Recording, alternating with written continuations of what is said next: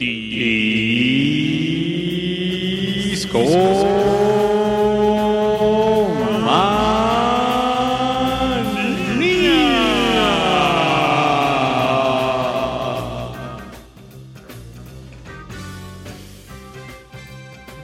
Muy buenas noches, discomaníacos, ¿cómo están? Esperemos que la estén pasando muy bien, porque la van a pasar mejor. Hoy es jueves de Discomanía, estamos transmitiendo en vivo a través de mixler.com diagonal discomanía. Quizás nos pueden escuchar después a través de plataformas de podcast como Spotify, iTunes, Overcast, donde su plataforma favorita de podcast seguramente estamos ahí. Sean bienvenidos a la emisión semanal de Discomanía. Como cada semana, estoy muy honrado de presentar aquí a mi primer violín. ¿Cómo estás, Aureliano Carvajal? ¿Cómo estás, amigo Babis? Encantado, como siempre, de estar por acá esta noche. Noche de jueves, como bien dices, y noche calurosa. Luego de mm, varias semanas en donde la Ciudad de México era puro llover, llover, llover. De pronto cambia el clima y ahorita estamos, pues, bastante calurosos por acá en la cabina de Discomanía, pero lo sobrellevamos y estamos bastante cool y encantado de estar con ustedes. Por supuesto, como bien dice Babis, nos pueden encontrar en distintos, en distintos medios mm, de comunicación. Algunos de ellos son, por ejemplo, estamos ahí en Facebook como Discomanía Podcast. Y de hecho, ahora que, que menciono Facebook, por ahí lanzamos una pequeña dinámica esta tarde. Por ahí les preguntamos que nos contaran mm, alguna anécdota de algún disco, de algún disco que hayan conseguido, que fuera una anécdota particularmente memorable y, por supuesto, la gente no lo hizo esperar y por ahí ya nos empezaron a llegar múltiples respuestas que estaremos leyendo a lo largo de la noche, pero también estamos en otras plataformas, como por ejemplo estamos en Twitter, En Instagram también, Aure, y ahí también lanzamos esta dinámica y la gente, pues, nos compartió bastantes anécdotas. Eh, estaremos muy contentos de compartirlas esta noche, Aure, vaya, y... Pero, ¿por qué no lanzamos de nuevo la pregunta al aire a los discomaníacos que están en mixler.com o apenas se enteraron? Pues... Éntrenle también, ¿no? Nos pueden arrobear en Twitter, en Facebook. eh, escríbanos. este, nos gusta mucho estar en contacto con ustedes, discomaníacos. Y. Aure, ¿cuál fue la pregunta de la noche? La pregunta de la noche es que nos cuéntanos tu anécdota preferida, tu mejor anécdota de cómo conseguiste un disco. Puede ser, pues ya ustedes nos dirán cómo les fue con, con esa compra. Quizás ni siquiera lo compraron, lo obtuvieron de alguna otra manera, habrá sido un regalo, ah, o lo obtuvieron así por, Robado. Puede ser, uno nunca sabe. Ah, pero sí, ahora que mencionas Twitter, Babis, hay que recordarles cuál- cómo nos pueden arrobar en Twitter. Como discomanía-fm. Así es. Y, También así así estamos en Instagram. Y por último, también estamos en Spotify. Por un lado está el show, por supuesto, en la sección de podcast, pero también tenemos nuestra cuenta aparte De playlist. de playlist que ponemos lo que usted está escuchando en cada show. Al final del día lo pasamos a una de estas playlists para que si ustedes se quedaron con la duda de alguna rola o algo ¿Cómo así, se llamaba? cómo se llamaba, que ahí me perdí, no sé, pues ahí estamos. También ahí tenemos están. un pequeño botcito ahí que en mixler.com diagonal discomanía, si nos escuchan en vivo, pues nos está posteando los nombres de las canciones que suenan de fondo en este show. Pero. Ahora empecemos con este show, pero Pero el tema no fue solo porque sí, ¿no? Eh, hay un. Si queremos hablar sobre álbums, sobre discos, sobre colecciones de discos, eh, es porque tenemos un invitado muy especial esta noche, ¿no, Aure? así es. Pero ¿quién es, Babis? ¿Quién es? Preséntalo. ¿Quién es? ¿Quién es? Bienvenido nuevamente, Gordo Malo, a Discomanía. Muchísimas gracias, Babas. Un, un honor estar aquí contigo, con Aure, amigos de la vida y amigos de la música. Eh, y acá también a, pocas, a pocos días, bueno, iba a decir pocas semanas, pero también son pocos días de, de abandonar al menos por un rato mi México querido. Qué mejor forma de despedirme que echando ahí unas rolitas. No te vayas, se va a poner bueno esto y. Igual de última me avisan y cruzo el charco de alguna manera. Bienvenido, Gordo Malo, a Discomanía. Eh, ya nos has acompañado en otros shows, ¿no? Como el tributo a En Vida a Manuel Tenedor, recuerdo. Tributo que obviamente eh, siempre se queda corto porque la inmensidad de Manuel Tenedor es completamente inconmensurable. Seguramente nos esté escuchando, así que le mandamos eh, un saludo. Y sí, fue una, una gran velada y no me cabe duda que esta también será otra noche memorable. Fuerte abrazo a nuestro amigo Manuel Tenedor, que Abrazo justamente amigo en común y vaya, recuerdo mucho cuando nos conocimos, mi estimado Gordo Malo, que llega un día Manolito y me dice, oye, pues tengo un amigo que te quiero presentar, eh, es otro gran melómano, eh, vaya, creo que de verdad se tienen que conocer y nació algo ahí llamado el Antimartes, ¿no? Que hubo cerveza, quizás, asado, discos y una, Oh. una noche de amigos. Y, Totalmente, sí, de hecho, sin dudas podríamos decir que, que el tenedor es nuestro, nuestro celestino, de alguna manera. Él no se unió. Eh, yo tuve un diálogo nos va a separar. de, hecho, de hecho, tuve un diálogo muy parecido con él que me dice, tienes que conocer al Baba, es un amigo, está muy clavado con los viniles, este, es un menómano total, se van a llevar bien, tiene un podcast muy divertido. Bueno, y así surgió la, la- la perspectiva de venir al podcast y bueno, obviamente, eh, sin que lo supiera Manuel en su momento, eh, se armó ese homenaje en vida, ¿no? Y, y fue una gran temática, fue una gran temática. Así que seguramente ahora también suenan unas rolitas eh, en línea con ese, con ese amor que surgió en el Antimartes. Que de hecho esta idea de anti también tiene mm, su raíz en, en un pequeño emprendimiento cibernético musical que tengo en, mi cuenta de Twitter, arroba gordoevil, em, que justamente son los antijornadas. Básicamente, cuando abrí mi cuenta de Twitter dije, bueno, ¿qué es esto? Y noté que la gente, bueno, hablaba de cosas que eh, sabía o que creía saber o que se sentía cómodo. Y yo dije, bueno, a ver, ¿en qué me puedo sentir más o menos cómodo? Bueno, vamos a recomendar un par de canciones. Entonces empecé a hacer como diariamente, o por lo menos en los días hábiles, una recomendación llamada Antijornada, eh, que básicamente refería al tema que había estado escuchando ese día. Y bueno, ya tiene unos cuantos años la antijornada. eh, si, si ponen hashtag antijornada, probablemente les aparezcan ahí los videos. Y también hay una lista en mi usuario de Spotify que se llama Antijornadas, que está abierta también, que si la quieren buscar tiene como unos cuantos días de música ininterrumpida como para que buceen ahí y encuentren alguna cosita que les pueda gustar.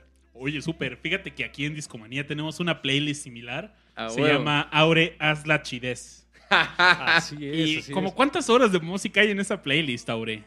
Eh, la última vez que le di una vuelta, como Mira, aquí la tengo. 70 y algo, ¿no? 79 horas, 28 minutos de música.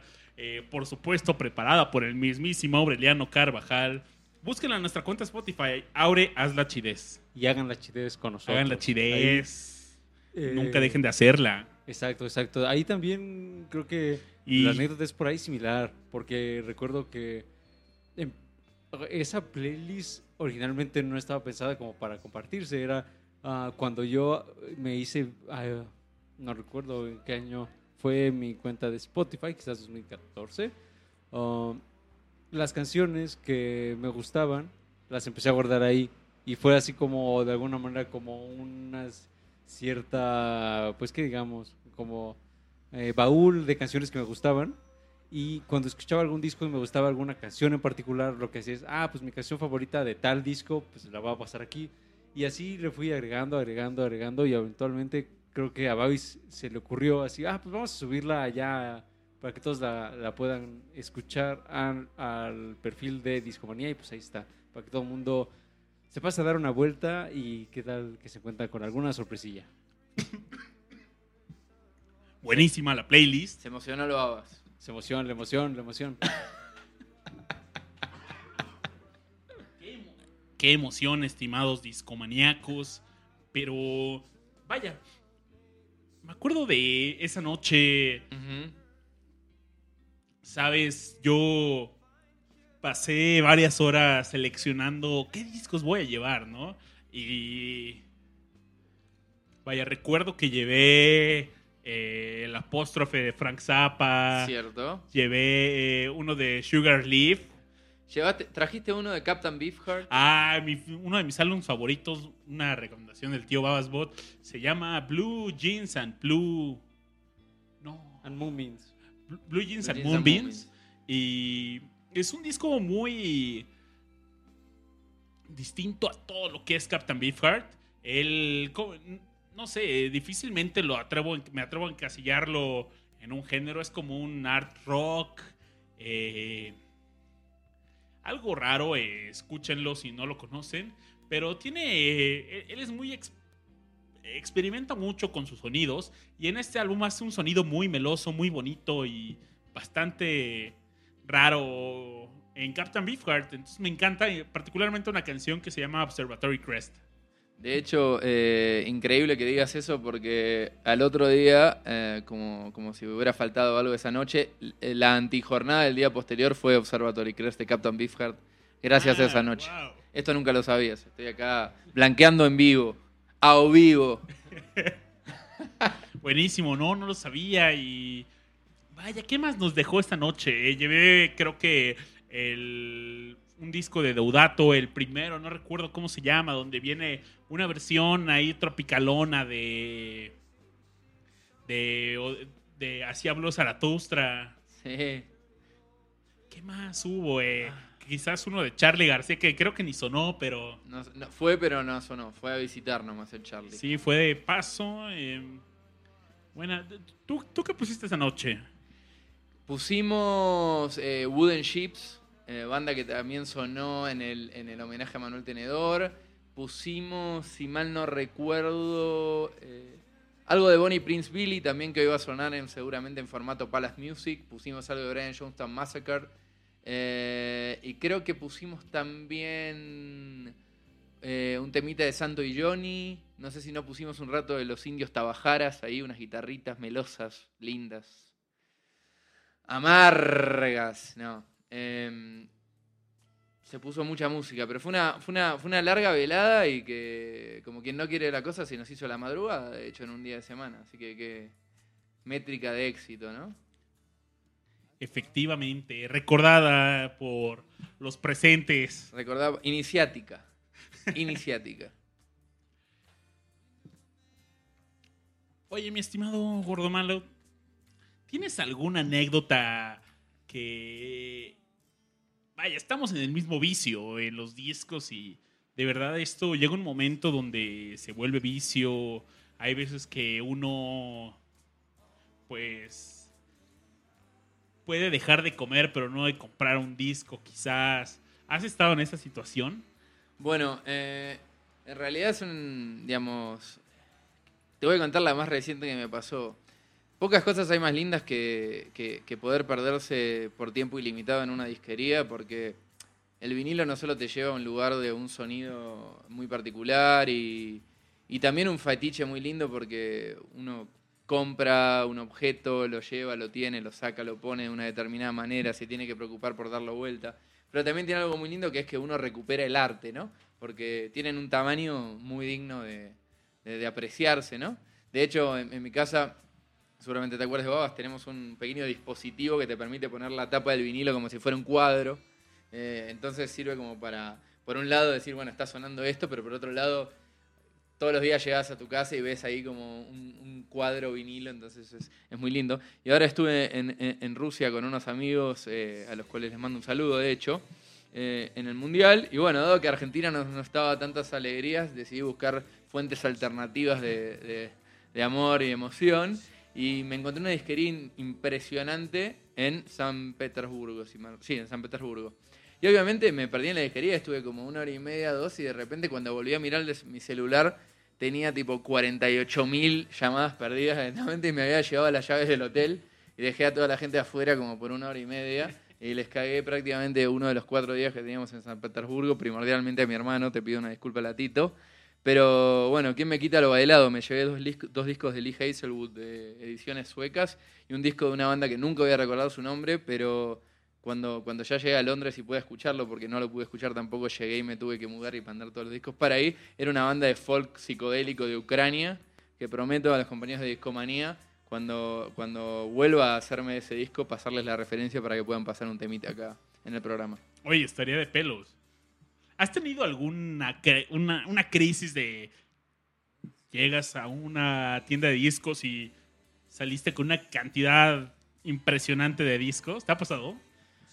Eh, me ha pasado.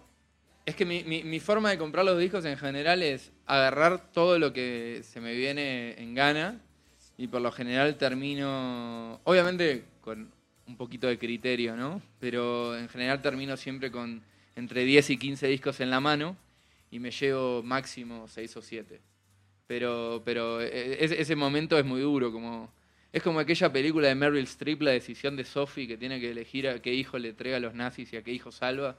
Ahí tengo que decidir cuáles, cuáles de los discos dejo ahí y cuáles me llevo a mi casa. Es una decisión muy compleja. Ese momento es complicado, ¿no? Fíjate que yo una vez, en un Record Store Day, el Record Store Day es un día al año donde las tiendas de discos avientan la casa por la ventana y de repente algunas disqueras independientes sacan ediciones, eh, reediciones chidas, ediciones especiales, discos lindos con unos artes padres, eh, a, veces colorcitos, eh, vaya, ediciones padres.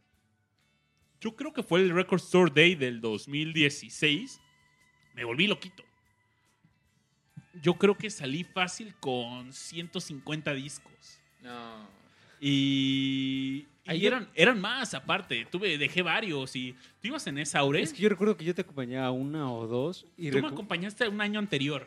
Ajá, y recuerdo que eh, mi función ahí en, en ese eh, dueto de buscadores de discos era ah, el de recomendarle a Babis, porque lo que nosotros hacíamos, tuvimos una gran etapa en donde llegábamos pues a la cabina número uno de Discomanía, la primera cabina de Discomanía, y entonces ahí estaba por supuesto la, la tornamesa y aplicábamos la de sábado, sábado y domingo incluso, que era disco tras disco, tras disco, tras disco, ¿no? Y entonces eh, recuerdo que en ese Record Store, Record Store Day, ah, no recuerdo el año, pero lo que sí recuerdo es que, por ejemplo, estábamos buscando discos y por ahí nos encontramos algunos de Moody Blues. Y entonces, Ah.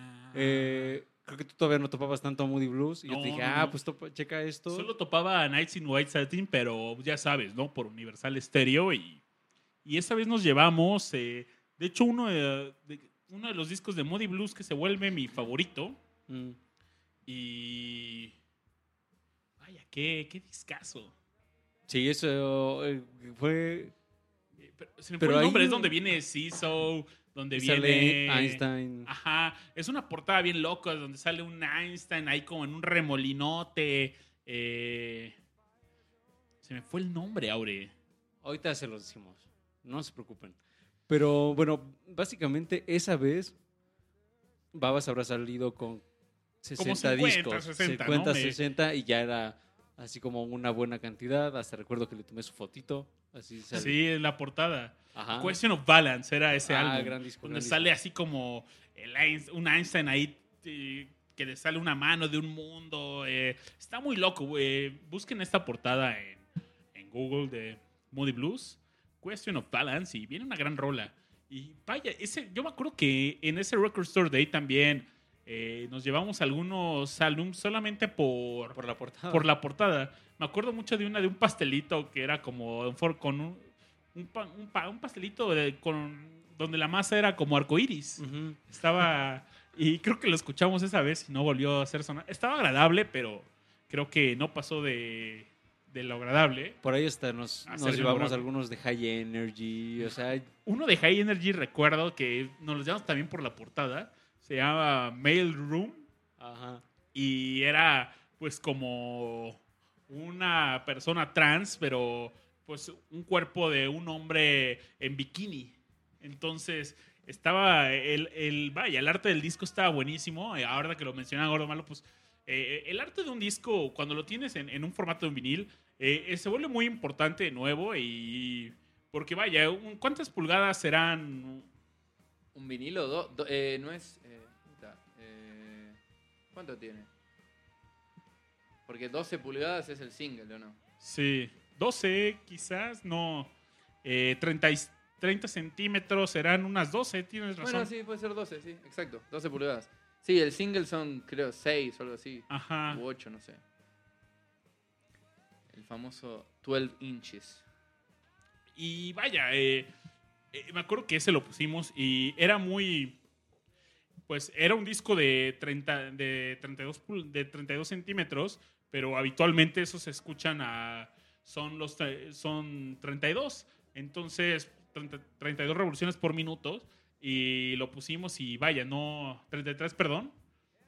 Y No no era el. No era el pitch adecuado. Entonces lo escuchamos un disco de High Energy lento y nos dimos cuenta hasta que lo acabamos. de, ah, Medio Vaporwave ahí. Ándale, exacto. Muy bueno.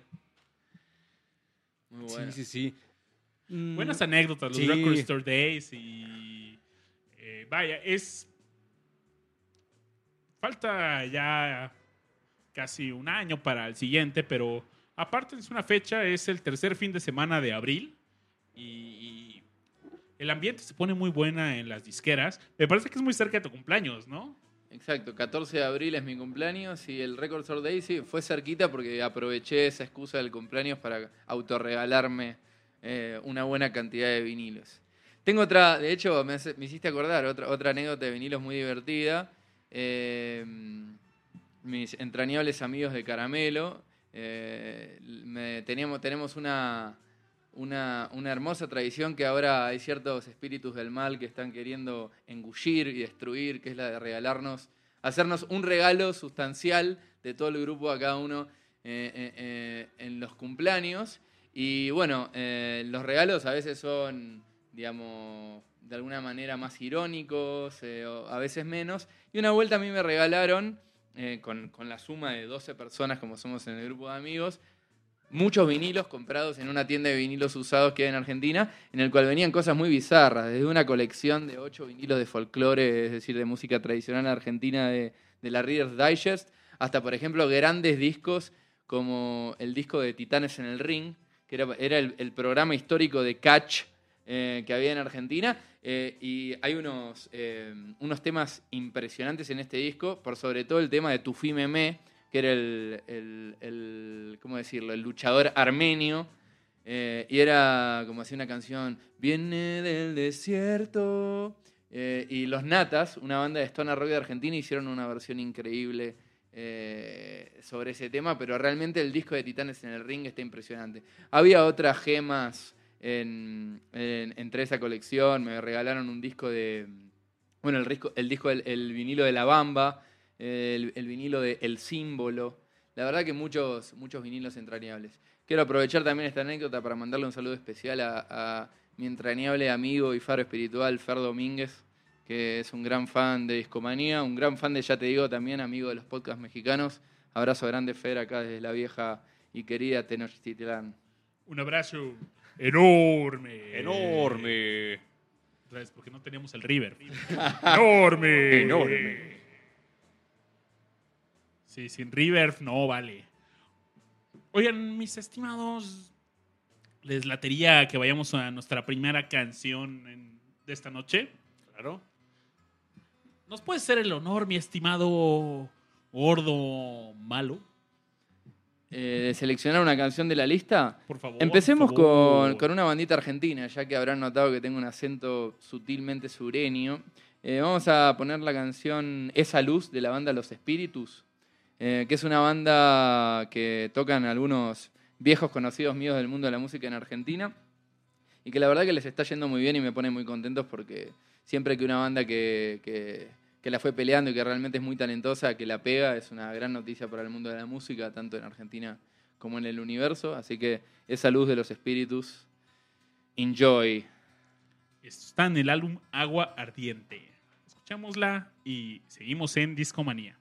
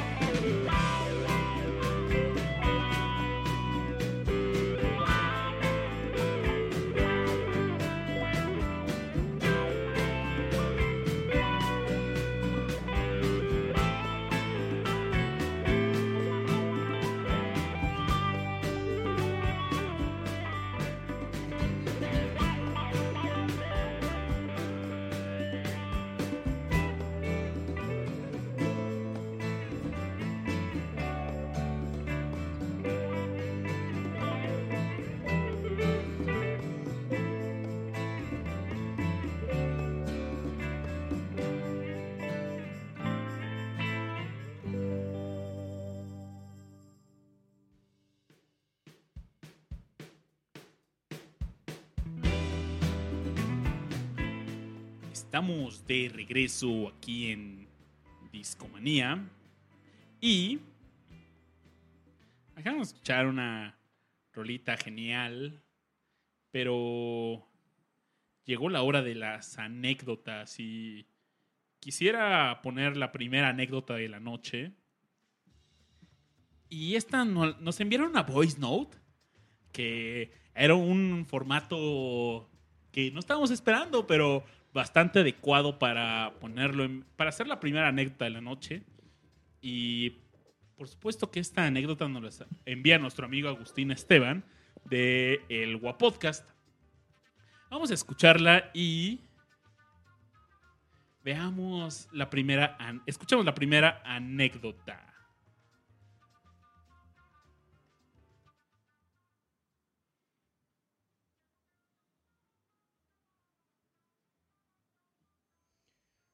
Cuando era niño fui a unos puestos de, de música con mi jefe y me acuerdo que quería un montón el disco de Amor Chiquito de Fobia, güey, era bien fan. Y yo estaba bien emocionado porque me lo iba a comprar. Y, y mi jefe me andaba regañando de que, que me decía que, que me callara, pero yo no sabía qué onda, ¿no? El chiste es que ya después saliendo de la tienda me, me empezó a explicar que nunca me mostrara muy emocionado por algún producto que yo quisiera porque los vatos ah, te lo van a querer insertar, ¿no? Te van a querer dar un precio más grande, un precio mayor y todo. Entonces no compró nada, güey. Y nos fuimos a otra tienda y se lo dejaron a, medio precio, güey. Pero el, mi papá, güey, agarraba el disco y lo aventaba hacia la mesa y es como, ¿cuánto quieres por esta chingadera? ¿Cuánto quieres por esta basura, güey? Me lo voy a llevar, güey. Ya, para que no te sobre. ¿Qué, qué, cuánto quieres? 8 dólares, nada, nada, te doy 5. Yo me quedé caído y es algo que me impresionó mucho y aprendí y ahora este, utilizo, ¿no? Hasta para comprar tomate. Esa fue la anécdota de Agustín Esteban. ¿Y qué opinan? ¿Qué opinan? Es una anécdota con moraleja, con enseñanza de vida. Eh, La verdad que eh, me parece, me hace acordar también a una anécdota muy dura que probablemente forjó parte de mi amor por, por los discos.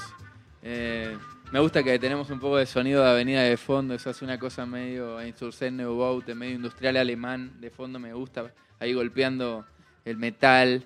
Eh, pero bueno, eh, fuimos a Musimundo, lo que vendría a ser como una especie de mix-up de Argentina con mi mamá. Y, y entramos y yo me quería comprar dos discos, Voodoo Lounge de los Rolling Stones y Mi vida loca de los auténticos decadentes. Y mi mamá me obligó a elegir y nunca entendí por qué, por qué fue tan cruel y no me compró los dos discos. Eh, porque la verdad que tampoco eran discos extremadamente caros y en esa época de auge, pleno auge neoliberal, todo lo que venía de afuera era mucho más barato que lo que es ahora. Y bueno, tuve que sacrificar a los auténticos decadentes, eh, cosa que es un gesto un poco antipatrio, un poco cipayo, como venían en mis tierras. Pero eh, de alguna manera indirecta se metieron en mi corazón y me decidieron ¿no? a que cada pesito que, ganara en mi vida, un porcentaje se le iba a dedicar para siempre, a que nunca más un disco que me quiero llevar se tenga que quedar en las bateas. Claro, qué difícil es eso. Fíjate, una vez yo tengo como una. algo similar, ¿no? En cierta forma, estaba en un supermercado y me encuentro un disco de Sergio Méndez, pero con Will I Am de Black Eyed Peas. Y dije, pues, ¿qué, qué pedo, no? Y estaba muy raro.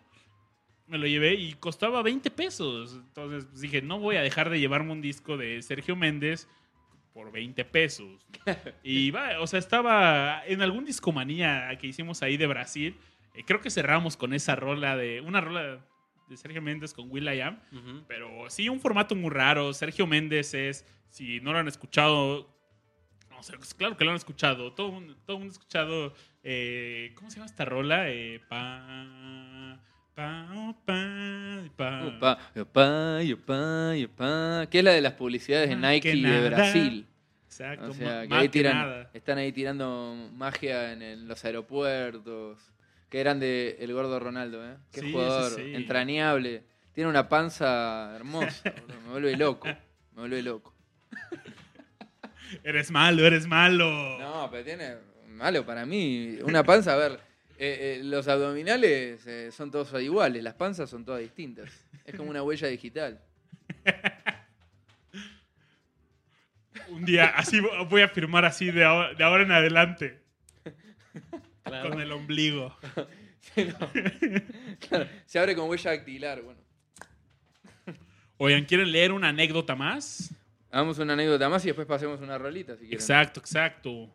Pues la primera historia nos las hizo llegar el buen Jeff.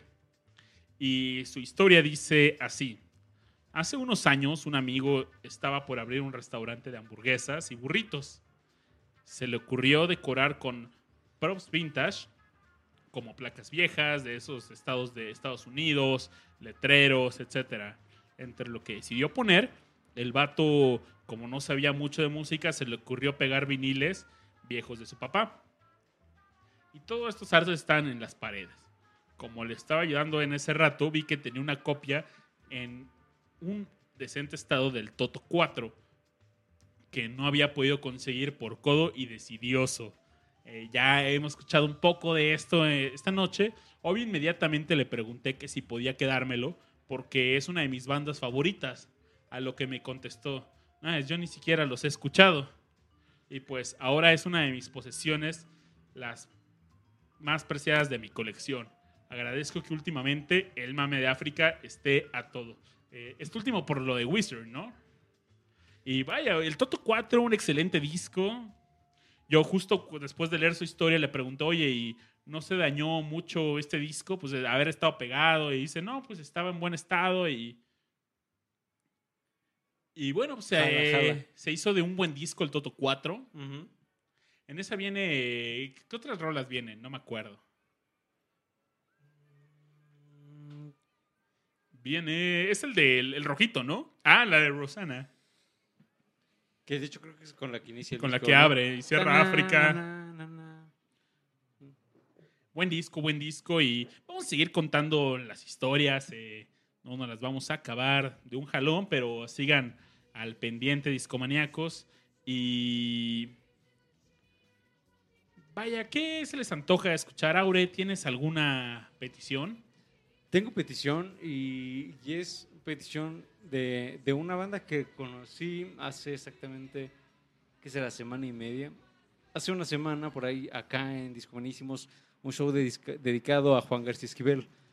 Y mm, entrando en ese mood cincuentero, sesentero, por ahí Spotify me dio una gran sorpresa recomendándome a una banda que no necesariamente estaba ligada eh, con Juan García Esquivel a nivel este, de ser contemporáneos suyos. Porque Otario es una banda actual que de hecho pueden encontrar su música en Bandcamp. La, la banda en cuestión tiene un nombre bastante curioso. Se llama The Coconut Monkey Rocket. The Coconut Monkey Rocket. Y lo que me sorprendió primero, o sea, sí el sonido, pero eh, sucedió algo que veníamos mencionando hace unos momentos, ¿no? Que es cuando una portada te atrapa por, pues, simplemente lo que presenta, que en este caso, eh, esta es la portada del disco. Por ahí sale un feliz pajarín Muy bueno. diciendo "Ca", o algo así. Pero es una banda actual, ¿o no? Porque Sí, sí, sí. Sí, sí, sí tiene como un diseño así mo- moderno. Está lindo. ¿eh? Está muy lindo. Entonces, me llamó mucho el- la, la atención la portada y bueno, ya me pongo a escuchar este disco y es muy, es un disco raro, pero de ese raro mm, delicioso. Ah, en donde de pronto te encuentras con canciones que mm, dices, a ver, cuando termina la canción es, ¿qué hago de escuchar? Y va otra vez así, a ver otra vez. Y ya, ya le estoy agarrando la onda a esta, a, a esta rola y, y así tiene varias. Mm, y la canción que, que les quiero recomendar, ya está por supuesto en la rocola de Discomanía, se llama Shopping for Explosives. Entonces, cuando ustedes vayan a, en búsqueda de explosivos, posiblemente escuchen esta canción de fondo o posiblemente la gente que lo esté viendo escuche esta canción de fondo como si estuviera... A mí me dio, me dio la impresión con algunas de estas canciones que son como de un soundtrack, que tienen una narrativa ahí muy curiosa que no necesariamente, o sea, la mayoría de las canciones, si no es que todas, son instrumentales, pero la forma en que va avanzando cada canción te da una narrativa muy singular. Y este es un gran ejemplo, entonces, pues vámonos con ella y a ver qué les parece. Espero con ansias esta canción. Cada que Aureliano sale con una nueva canción, eh, puede cambiar su vida. Entonces, Atentos, lápiz y papel. A Atentos. huevo. A huevo, canal.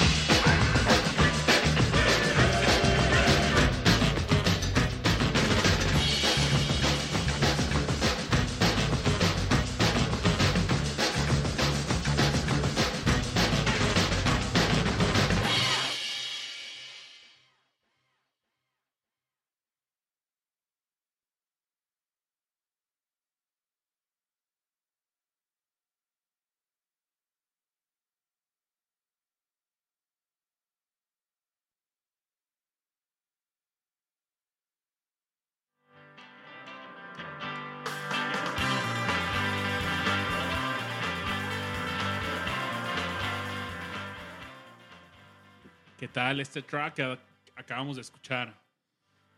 Fíjate que mm, a mí me, cautivó. En general, este disco, como ya les mencionaba, tiene así mm, varias canciones como de este tipo que seguramente a ti, a ti que nos escuchas, si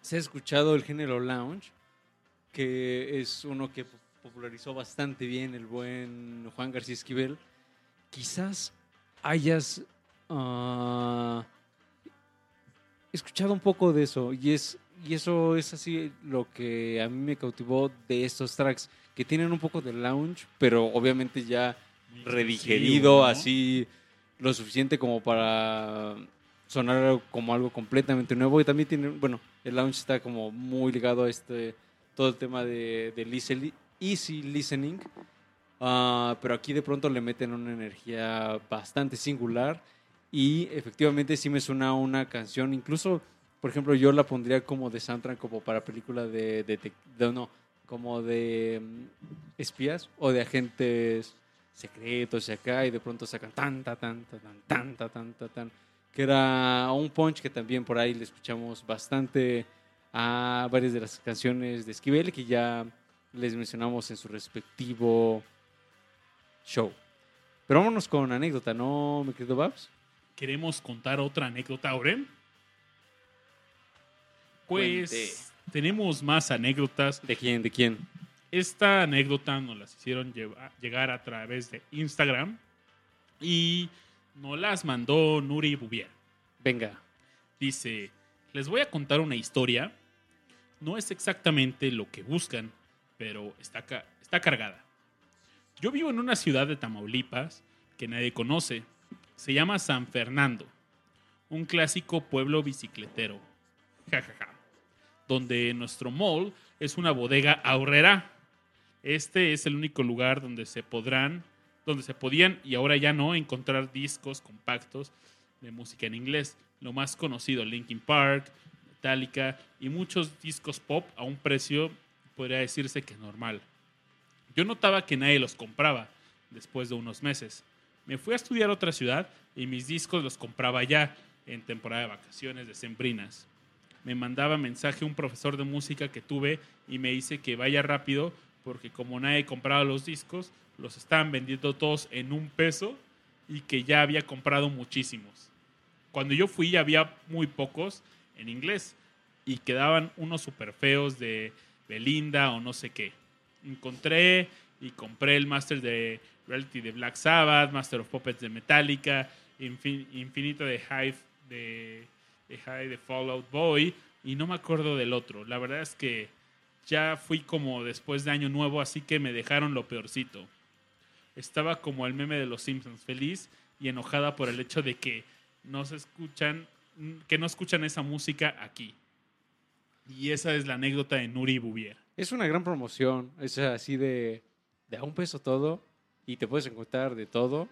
Creo que no viene mal, no viene mal. ¿Han comprado discos en oferta?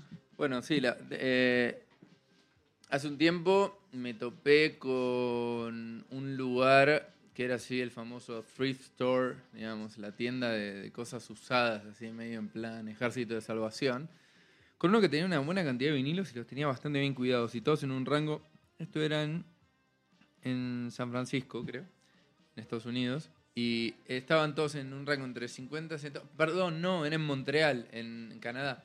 Y estaban todos en un rango entre 50 centavos y un dólar.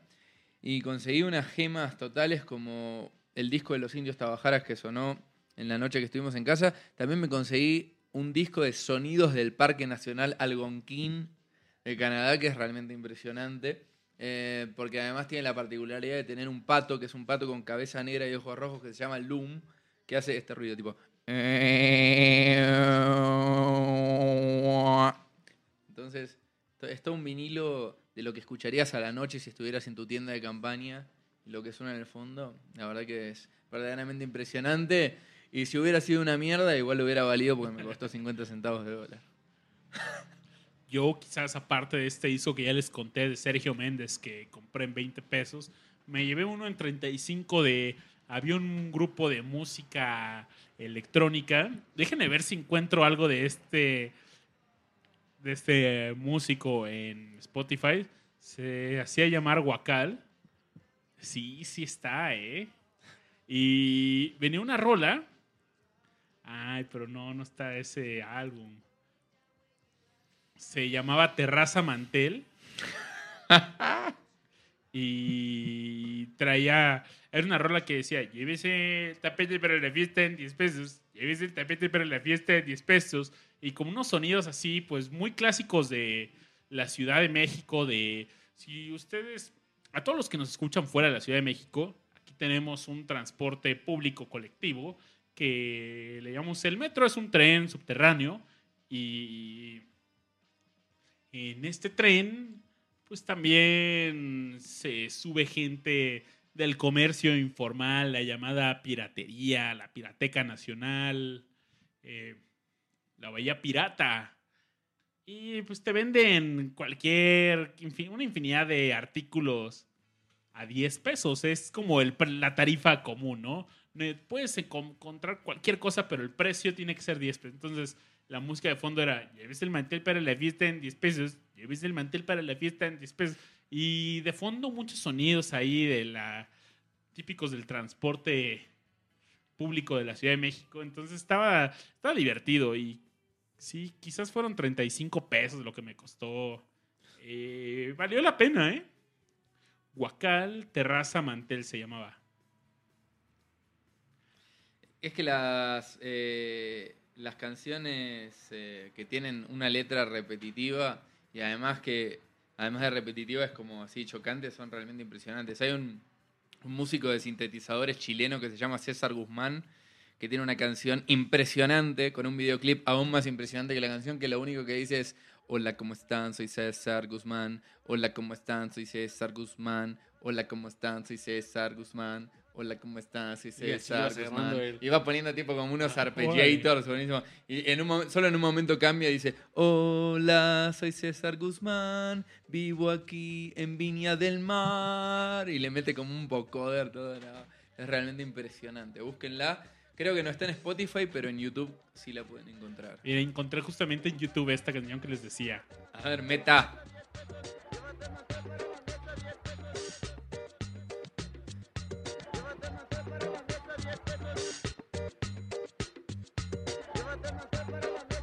Parece Beastie Boys directamente. You never shine like night. Una bolsa. Oye, sí, pues cada disco que. ¿Hay discos de los que te hayas arrepentido de haber adquirido? Seguro sí, ¿no? Sí, pero yo creo que llega un momento en donde... Bueno, es que arrepentirse es una palabra muy fuerte, porque digamos, sí, sí siento que hay discos que al día de hoy es, es, es raro que escuche. De hecho, todavía ah, me, me ocu- me pasa que a veces me cruzo discos que no abrí, que están tipo en su Uy, plástico. yo tengo decenas de. Sí, pero no me alcanza para decir que me arrepiento, porque arrepentirse es una palabra muy, fu- muy fuerte. Sí, sí podría decir que, que me dejé llevar. Como, como dijo Higuita cuando lo descubrieron eh, tomando em, sustancias prohibidas, eh, la última vez que yo recuerdo al menos, dijo, fue un arrebato del momento. Y quizá cuando compré ese vinilo también fue un arrebato del momento, ¿no? ¿Sabes? Yo en algún momento me llené de discos de Dan Fogelberg. Y de verdad, o sea, no. No sé por qué. Me, me dejé llevar por el momento. y- Eh, sí, fue un arrebato del momento. Eso y sí. Sí, tengo como 10 discos de Dan Fogelberg y. Odio a Dan Fogelberg, pero. Aparte, así unos. Hay uno que digo, de, de verdad, sale con un suétercito navideño, foto de perfil ahí. y, no, ¿qué hace esto aquí? Es que a veces está muy barato. Sí, eh, ah, de hecho, justo en, aquí hay una tienda de discos que tiene rato que no me paro por ahí, pero solía frecuentar bastante. Eh, Retractivo Records tiene muy buena colección y ahí me hice varios discos a un muy buen precio. Tengo, recuerdo mucho de, hay un disco de Rick Wakeman que me encanta, que es el de La Corte del Rey Arturo. Y ese disco lo te. Primero lo conseguí en CD. Y me acuerdo que no sé, estaba algo carito para hacer un CD ya. eh, quizás unos 350 pesos, algo así. Conseguí eh, en 50 pesos el vinil, ese mismo vinil, una edición importada y vaya, el arte era impresionante. Tenía un libre, el, el- los insert era un pues unas era prácticamente un librillo ahí ilustrado impresionante.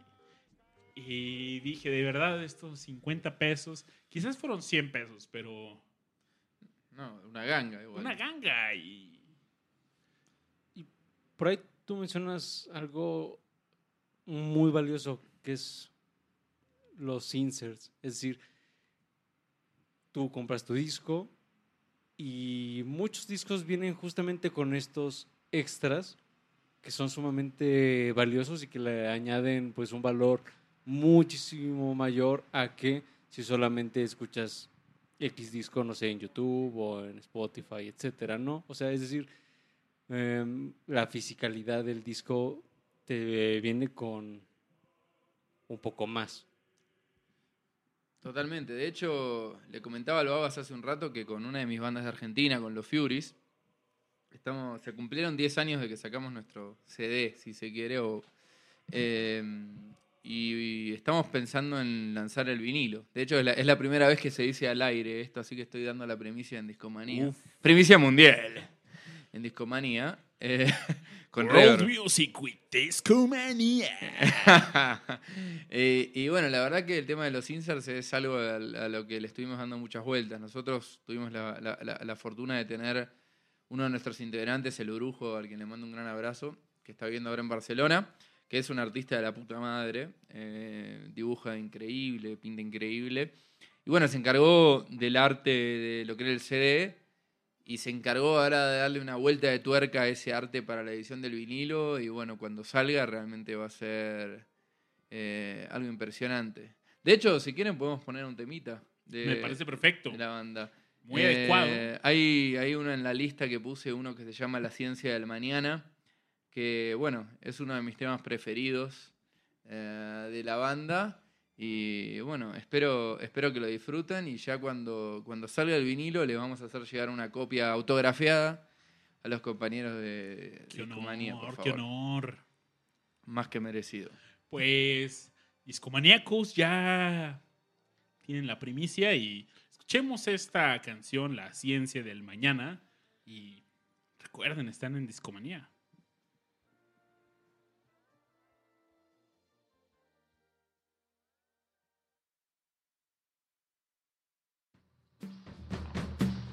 Stand by for surprises. Here in the Science Pavilion are dazzling demonstrations of what tomorrow's science holds in store. The dramatic facts about coming breakthroughs in space exploration, custom-made weather, and man's tri-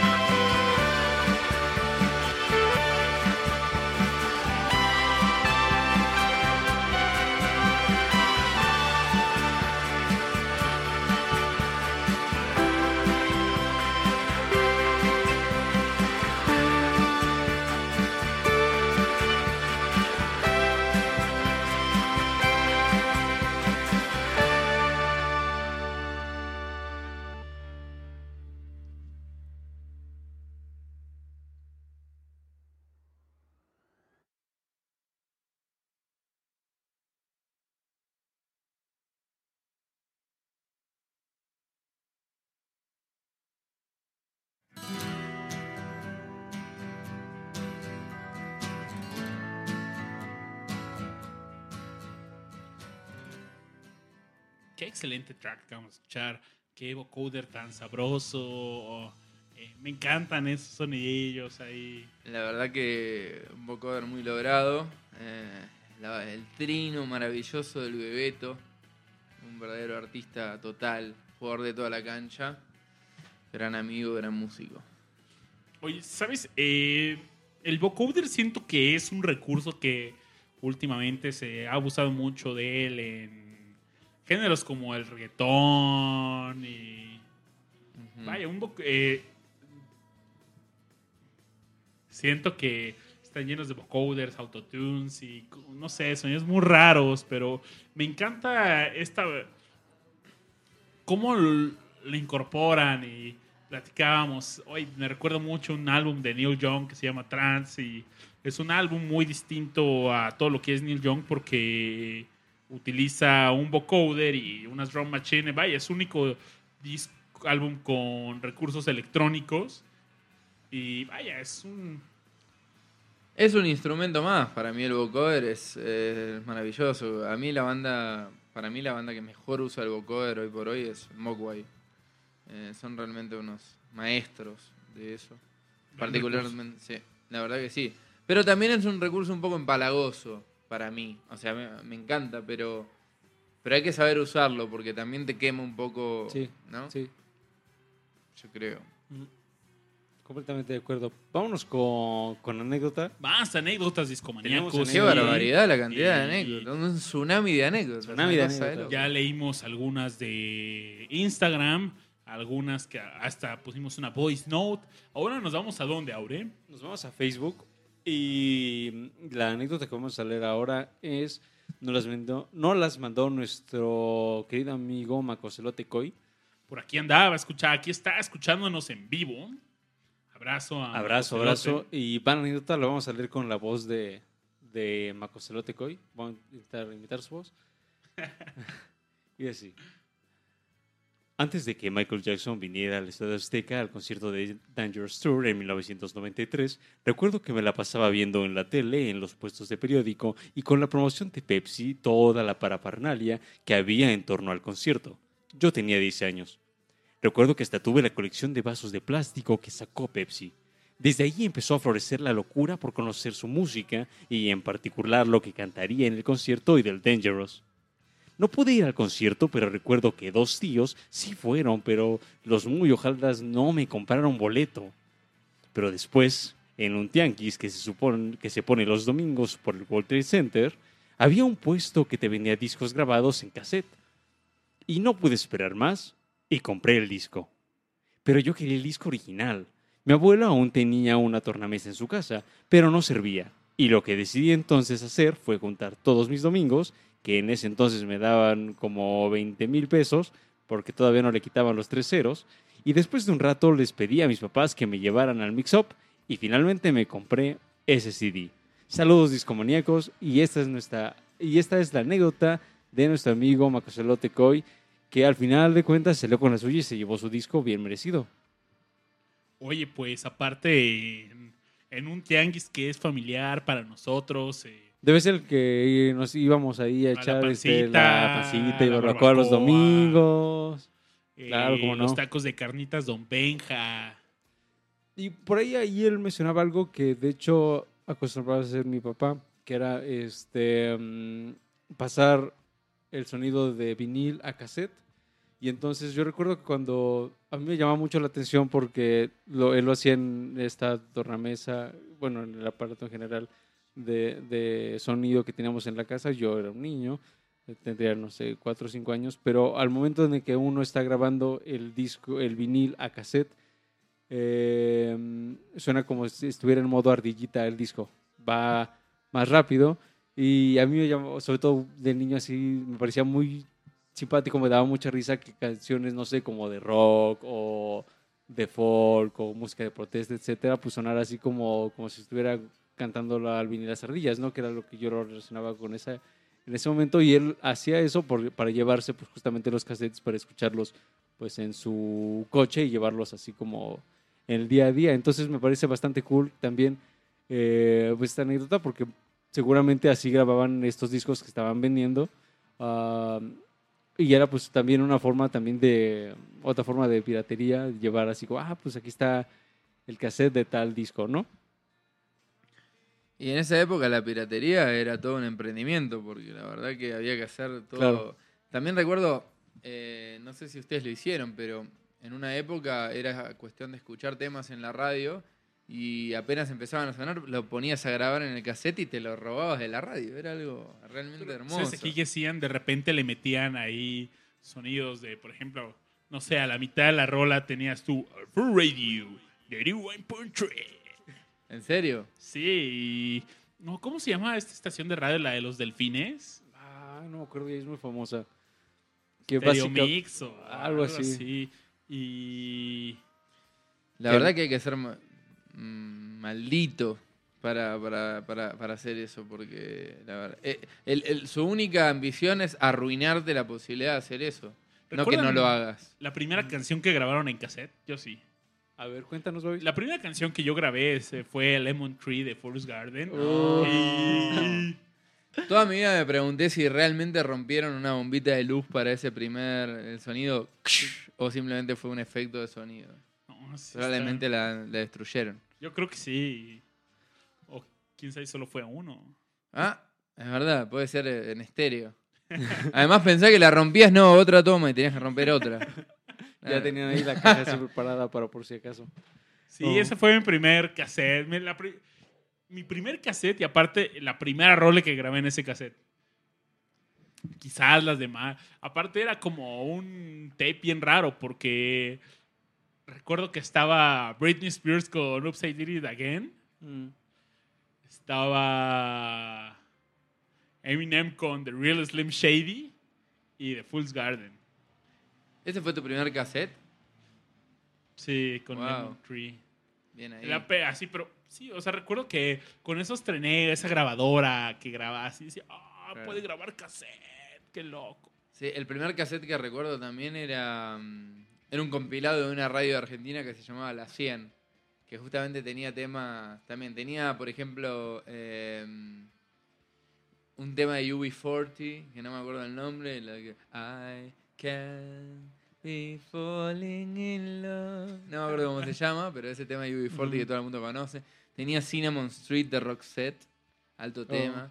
Eh, que además no- yo no entendía porque en el, en el cassette se llamaba Calle Canela, le habían puesto. Y nunca, en- en- yo esperaba que dijeran Calle Canela y nunca lo decían. Decían Cinnamon Street y digo, ¿qué mierda es eso? Bueno, pero sí. Esa es otra cosa interesante de los viniles del pasado, porque ya no se traduce, ¿vieron? Lo- la- la- la- la- lo- los Sí, vinilos. Antes se traducía todo. Delicioso, ¿no? Ver los tracks en, es- en español y aquí hay una estación de radio Universal Stereo y tra- traducen los tracks, ¿no? Y vamos a escuchar ahora Polvo en el Viento. Y me recuerdo mucho que un día eh, compartí el taxi con un amigo. Ya nos subimos y empieza a sonar Dust in the Wind. Y pues cuando suena, dije, ay, qué buena rola. Y pues, mi brother así nada más por decir algo, dije, ay, a ver cómo se llama, no sabes. Y yo, ah, pues es Dust in the Wind. Y el taxista se voltea muy ofendido. No es cierto, se llama polvo en el viento. Entonces, Aguante, loco. Ahí va. Y sí, son cosas distintas, son distintas experiencias de alguna manera.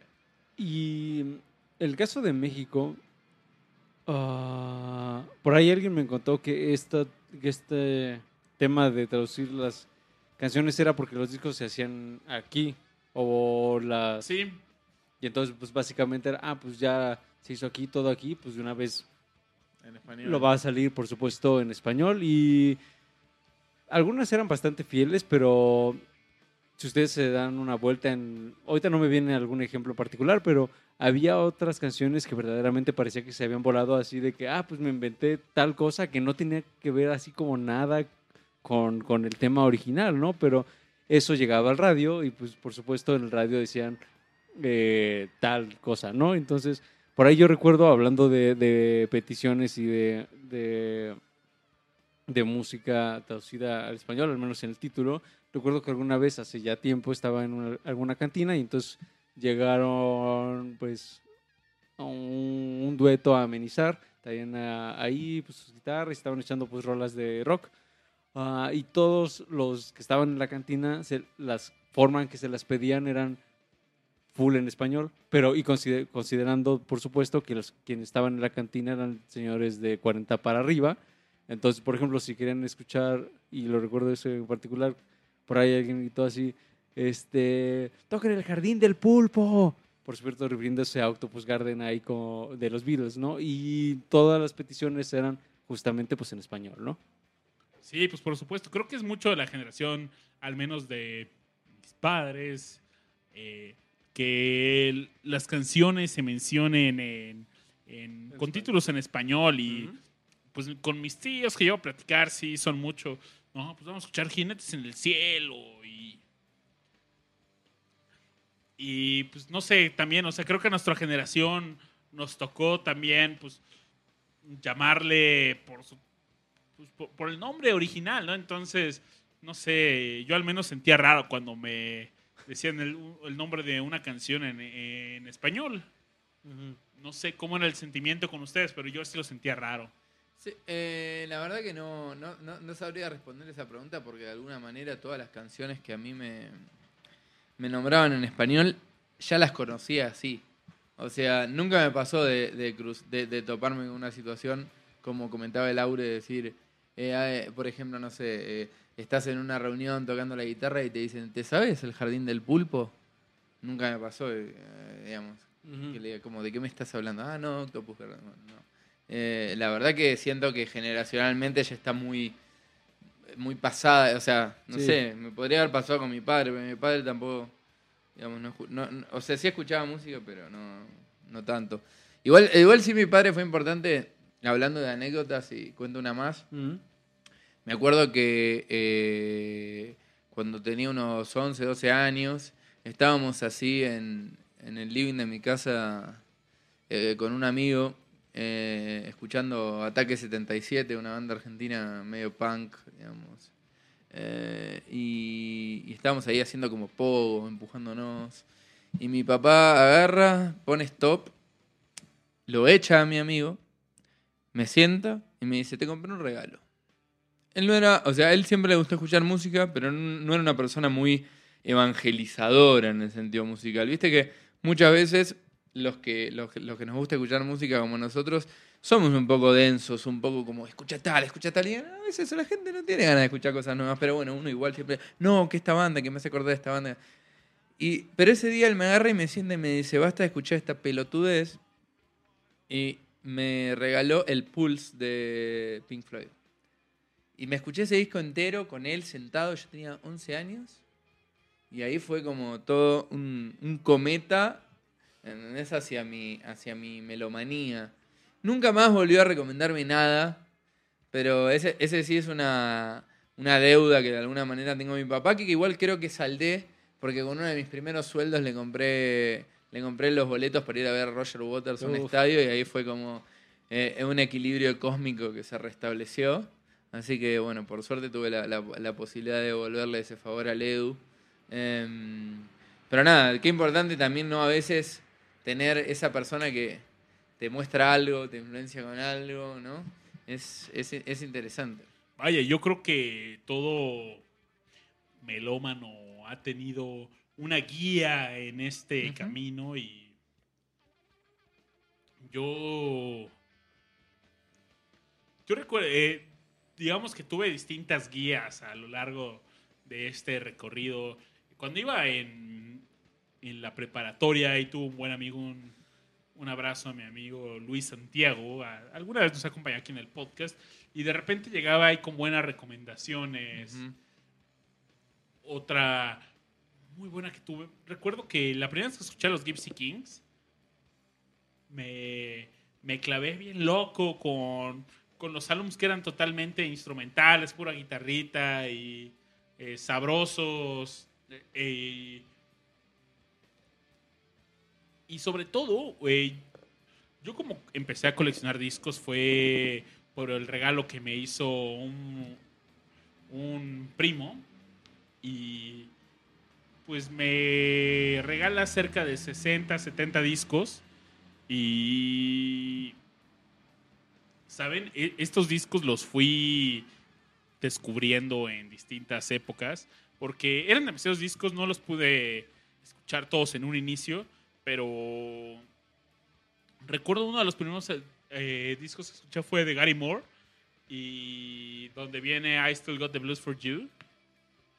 Y va, pues voy con el tiempo voy descubriendo, encuentro ahí pues algunos álbums eh, famosones. Estaba, por ejemplo, Dark Side of the Moon, estaba... No sé, había varios, pero de repente conozco Emerson Lake and Palmer y descubro que en esta colección de discos que me regalan Ujú. venía el Pictures at an Exhibition de, de ellos y dije, wow, yo no sabía que tenía este disco. Y vaya, después, a- así fue como empecé a coleccionar discos también. De hecho, a ver, ahí va una nueva pregunta. ¿Tú sabes cuál fue tu primer disco? ¿Lo recuerdas? ¿Tu primer vinil? Mi, uh, mi primer vinil, mi primer CD, me, me acuerdo perfectamente, fue un, un CD de los Pet Shop Boys. Era el que traía Go West y Can You Forgive Her, que Can You Forgive Her sigue siendo uno de mis temas preferidos de la historia.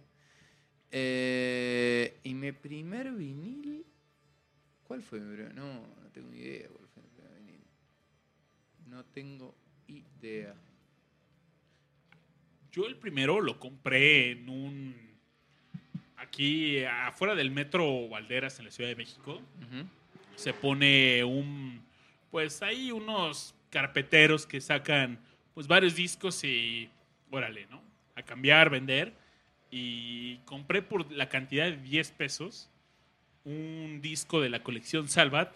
Había eh, Salvat sacaba como estos fascículos de la enciclopedia del rock y que sea 30 años de música rock y sacó 30 discos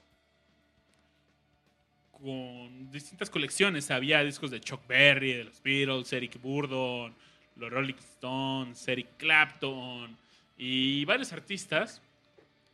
Eh, el chiste es que yo me llevé una edición de The Who, que era prácticamente todo. ¿Cómo- ¿En cuál álbum es en la que viene Baba Relay? Es en el Who's Next, ¿no? Ni idea. Creo que sí.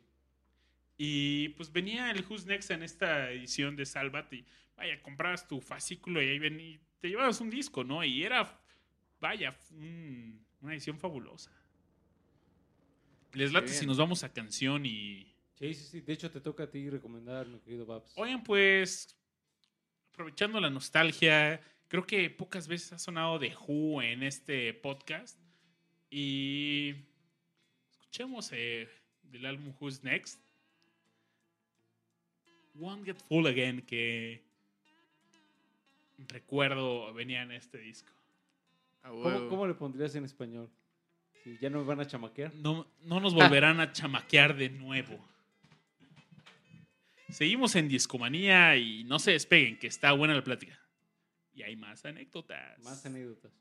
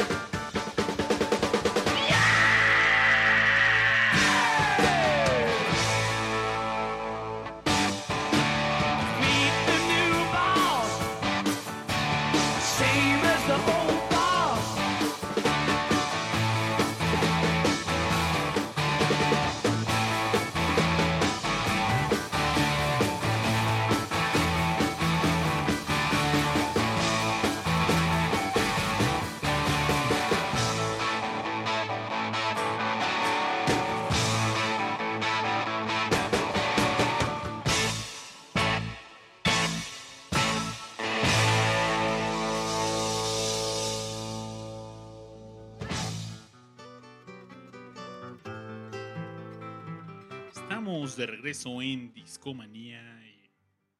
mientras estábamos escuchando esta canción de The Who, salió la pregunta de.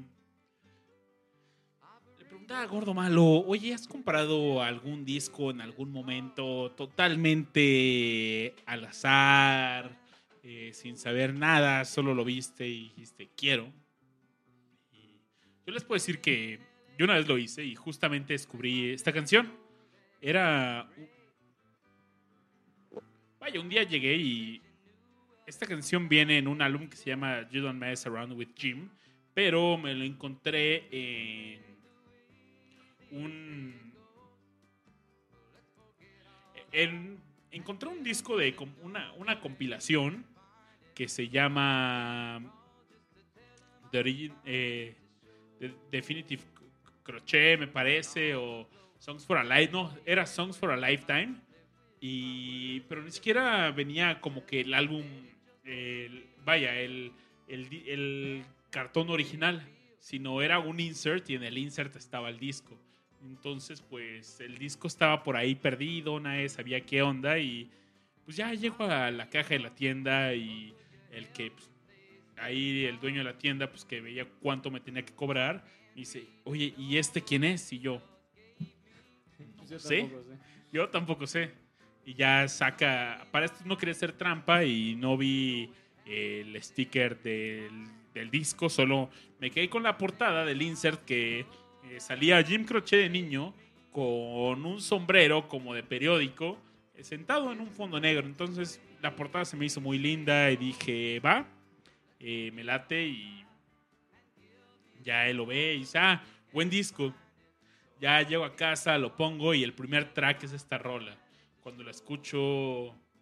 Y era una canción que ya había escuchado en algún momento de mi vida, no sabía cómo se llamaba, quién la cantaba, y dije, wow, qué chido que encontré esto. Y terminaba la rola, le regresaba, terminaba, le regresaba, entré, y vaya, en un vinil no, pues este loop es manual, ¿no? No...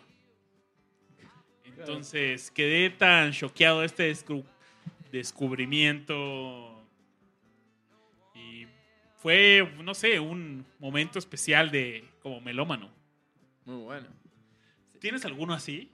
Mira, eh, últimamente empecé a confiar un poco en ciertas intuiciones de, de estos géneros que empiezan a recuperar eh, música de lugares y me compré un compilado de temas, como un greatest hits de rock camboyano, o sea, de, de Camboya, de Cambodia, como podemos decir en una traducción castellanizada del inglés, y realmente tiene unas rolazazazas.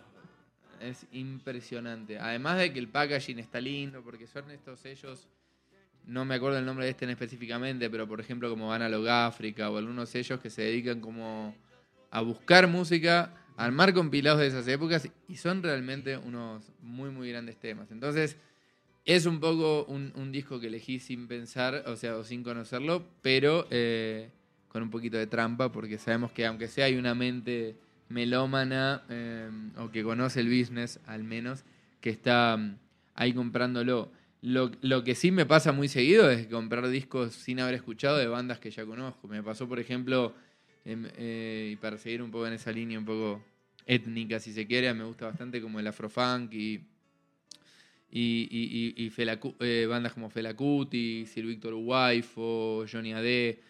Y de Sir Victor Waifo tengo tres o cuatro discos que honestamente yo a priori conocía algún que otro tema de él, pero no es que conociera un disco. Y me los voy comprando y la verdad que todos me vienen pareciendo una, una maravilla. Y es lindo porque el vinilo también es como que, que apostás, ¿no? Hoy por hoy, eh, y lo hablábamos con el Babas hace un rato, eh, se genera una situación de que a veces escuchas una sola canción, no mil veces, o que también escuchas un montón de canciones sin reparar en nada y, uno, y se pierde un poco la idea del disco, ¿no? Que antes uno tenía que decir, escucho estos 10 10 temas en este orden y demás, ¿no? Entonces, por ejemplo, ponerle una estructura de disco a un músico que quizá habías tenido el approach por un video completamente, eh, eh, digamos, fortuito que te cruzaste en YouTube, como me pasó a mí en este caso con Sir Víctor Waifo, eh, para mí fue un momento de mucho placer, digamos, ¿no? Hablando de, de encuentros fortuitos con discos, vámonos con la siguiente anécdota. Hay más anécdotas. Oye, Claro Aure, sí. pero eh, tenemos una voz para esta anécdota. Eh, pues vamos a ver, vamos a intentar imitar la voz de Alejandro Asaf, que nos cuenta la siguiente, can- la siguiente canción, la siguiente anécdota. Va, va así. Una tarde yo iba para la escuela como a eso de las 2.30 de la tarde. Al pasar por el parque, como frecuentemente lo hago, mis ojos, captan una bolsa azul tirada en una jardinera. Me acerqué para ver su interior y un vistazo superficial me hizo percatarme que eran por lo menos unos 20 discos de vinilo abandonados a su suerte ahí mismo. Tenía mucha prisa por llegar a la escuela y no podía llevarlos conmigo, así que ahí los dejé con todo y el dolor, con todo el dolor de mi corazón. Pasó la tarde y ya en la noche de regreso miro de nuevo y ahí seguían. Así que esta vez sí los levanté y me los llevé a la casa. Cuando por fin llegué saqué los discos de esta bolsa azul, me llevé una gran sorpresa al ver que eran tantos y también cuidados. Entre ellos estaban discos de Stevie Wonder, los Beach Boys, Cat Stevens, Javier Solís, José José, etc. Tantos discos tan preciosos y pareciera que, y pareciera que más que tirarlos ahí, me los hubiera regalado la vida. La vida. Oye, ese es un, es un encuentro muy afortunado, según yo. Sí, por supuesto. Que de pronto te eh. encuentres ahí, no sé, imagínate, no nos pone qué disco de los Beach Boys, ¿no? Pero imagínate que te encuentras un Pet Pero Sounds, Lo que te lleves eh, Así. está buenísimo, ¿no? un Pet Sounds o algo de aquí perrón de Cat Stevens. Y De gratis. Stevens, fíjate que así yo que solo ten- tengo uno ya cuando, sea, cuando se hace llamar Yusuf y Mm, Tell Them When I'm Gone o algo por el estilo se llama. Pero no, o sea, ¿cómo se llama el que viene Fire and Son? Pudo haber sido ese. Se encontró, pues al menos bu- buenos, buenos artistas, ¿no? Mucha suerte. Diría yo. Y además, tanta suerte que se los encontró una vez, los dejó pasar. Cualquiera pudo haber y- así tomado esa bolsa misteriosa y regresa en la noche y seguía ahí. Ahí seguían. Ajá, entonces, pues hoy, muy bien, gran anécdota y muy afortunado. Eran para Lucky él. Duck. Sí, sí. Eran para ti, exactamente. Y... Sí, pues esas han sido algunas anécdotas que nos han enviado a través de las redes sociales. eh. Síganlo haciendo, por favor. eh. Ahí las iremos leyendo en los siguientes episodios. Pero vaya, qué, qué vida esta la de coleccionista, ¿no? Mi estimado gordo malo. Sí, la verdad que sí. O sea, eh, y, y además, este, digamos, yo creo que no va por carriles distintos con el tema de ir escuchando música, porque la verdad que por lo menos yo no tengo esa compulsión de todo lo que voy escuchando inmediatamente lo compro en vinilo, pero cuando te encontrás con uno de esos discos o una de esas canciones que realmente te interpelan, es muy lindo, ¿no? O sea, eh, yo más allá de ir a comprar discos eh, físicamente, empecé a comprar muchos discos también por, por internet, ¿no? Porque eh, sobre todo en Estados Unidos, por ejemplo, cada vez que viajaba aprovechaba y me compraba un par de discos que acá me costaba conseguir y, y- y- y que la verdad eran canciones que te interpelaban en particular. Por ejemplo, hay una banda que a mí me gusta mucho, una banda nueva que se llama King, eh, King Lizard and the Gizzard Australianos, King Gizzard ¿no? and the Lizard Wizard, sí, de hecho. Que ya han aparecido por acá varias veces en Discomanía. Han Ya, aparecido. ya por ahí, soy muy gran, fan. De hecho, escuché la canción God is in the Rhythm la primera, una primera vez y me flechó completamente al punto de que no solo me compré el vinilo, sino que terminó siendo la canción con la que entramos a la ceremonia de nuestro matrimonio con mi mujer. Entramos con un tema de King Gizzard the Lizard Wizard. Así que si nos están escuchando ahí desde Melbourne, los muchachos de King Gizzard, sepan que estuvieron presentes en mis nupcias eh, con God is in the Rhythm. Y una de esa- esas canciones que te flechan, ¿no? Eh, ahora en particular estoy con una especie de amorío con David Crosby, que sé que para ustedes es un, es un gran pilar. Eh, yo no, no estaba tan interiorizado en su obra y la verdad que estoy bastante fanatizado en estos días. Oye, ¿y lo sigues en Twitter? ¿A Crosby? Sí. No. Es muy activo en Twitter y sobre todo eh, él es muy abierto. ay, no sé, tú le preguntas algo y no, no sé por qué, pero la banda se la pasa preguntándole cosas y tiene sesiones donde contesta no sé, al hilo 20 respuestas y, y le preguntan cosas desde política, desde cosas de agricultura, música. Lo voy a seguir. Y- sí, sí, síguelo en Twitter, David Crosby. También, vaya, es un músico al que le he seguido la pista de alguna u otra forma. Yo lo conocí, pues, por seguir la música de Neil Young. Cuando iba en... Le venía platicando a Gordo Malo que en la preparatoria yo escuché, por- eh, al menos por primera vez, pude identificar una rola de Neil Young, que fue la primera donde dije, wow, ¿de quién es esto? Fue Cortes the Killer. Uf. Y vaya, me hice muy fan de Neil Young. Eh, busqué su discografía. eh, después de que obtuve la discografía, dije, ok, antes de solista, ¿qué hizo? ¿no? Y me encontré con Buffalo Springfield, con Crosby, Stills, Nash Young, con pues todas estas agrupaciones que hubo antes y pues caché a David Crosby y por ahí tengo algunos discos de él también como solista, con Graham Nash también y vaya, todas estas combinaciones y permutaciones que hubo entre estos integrantes y creo que hasta él, no sé, ha sido también un miembro conflictivo en, en este Sí. círculo de cuatro músicos, ¿no? Y puede ser, no conozco realmente sus internas, pero es altamente probable. Sí, o sea, sé que han, se han peleado varias veces. David Crosby ha sido, pues, un músico difícil de tratar, con quien trabajar y vaya, han sido, ha sido muy controversial y no sé, Stephen Stills ah, como cuatro veces ha publicado de ya no voy a volver a hablar con David Crosby, pero se vuelven a reunir y gran músico. ¿eh? Y Sí, no, no, obviamente. De hecho, fueron a Buenos Aires eh, ¿Ah, sí? Crosby, Still and Nash hace unos 5 o 6 años. Y no pude ir, lamentablemente, pero, pero fue un muy lindo recital, tengo entendido. Yo la verdad eh, nunca he visto a ninguno de ellos en, En vivo. en vivo. Es algo que me gustaría hacer porque, vaya, o sea, suena muy rudo que diga esto, pero ya tiene, tiene una edad avanzada, ¿no? Entonces, No, claramente, digamos que no es que en el futuro va a haber más chances de verlo. De Mm, hecho, claro. si pasa, hay que ir. sí, exacto. Y pues, ¿quién será el más joven de todos ellos? Yo creo que Steven Stigals probablemente, ¿no? Mm, sí, no sabría decirte. No sabría decirte. Pero sí sigan a David Crosby en Twitter y está entretenida su cuenta de Twitter. A huevo. Bien, entonces vámonos con, con canción. ¿Quién tiene ganas de, de recomendar la, la siguiente? ¿Tienes que inventar la, la tuya, mi querido gordo malo? Y bueno, a ver, podemos poner algún temita lindo eh, de los que están aquí en la, Fabulosa playlist. en la fabulosa playlist. que por supuesto estará disponible a la par de este podcast. A ver, denme un segundito. Que mi celular se ha quedado completamente.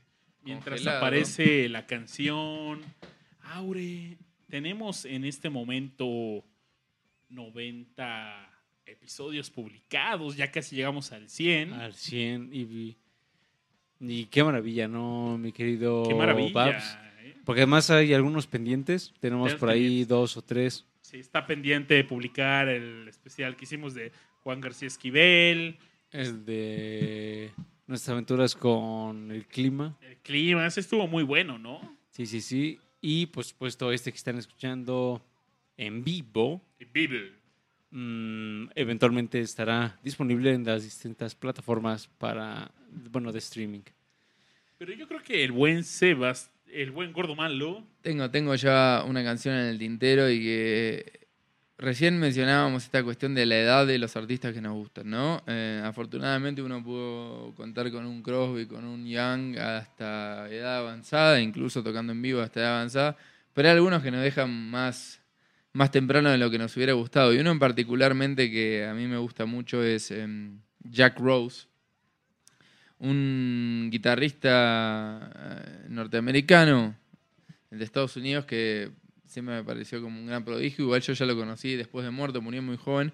Y tiene un tema que es realmente hermoso en guitarra que se llama Kensington Blues y que podemos escuchar ahora. ¿Qué opinas, mi babas? Vale, vale, vamos a darle play. Un pequeño homenaje a todos los artistas que nos dejaron antes de tiempo. Grandes Si es que en algún caídos. momento está bien que nos dejen, cosa que seguro no. Está en el Great Gig in the Sky y así suena en Discomanía.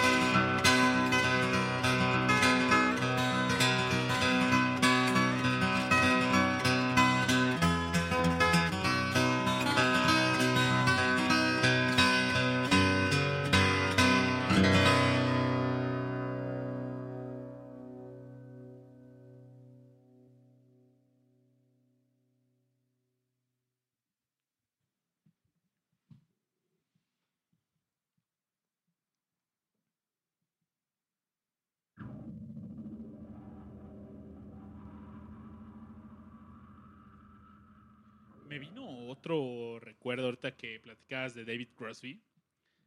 Y tiene que ver nuevamente con Neil Young. Pero mm, cuando yo iba muy frecuentemente a esta tienda de Retractivo Records, eh, llegué a hacer una amistad con los trabajadores de la tienda. Y ya después de pues, un tiempo de conocernos, eh, me platicaron un día de.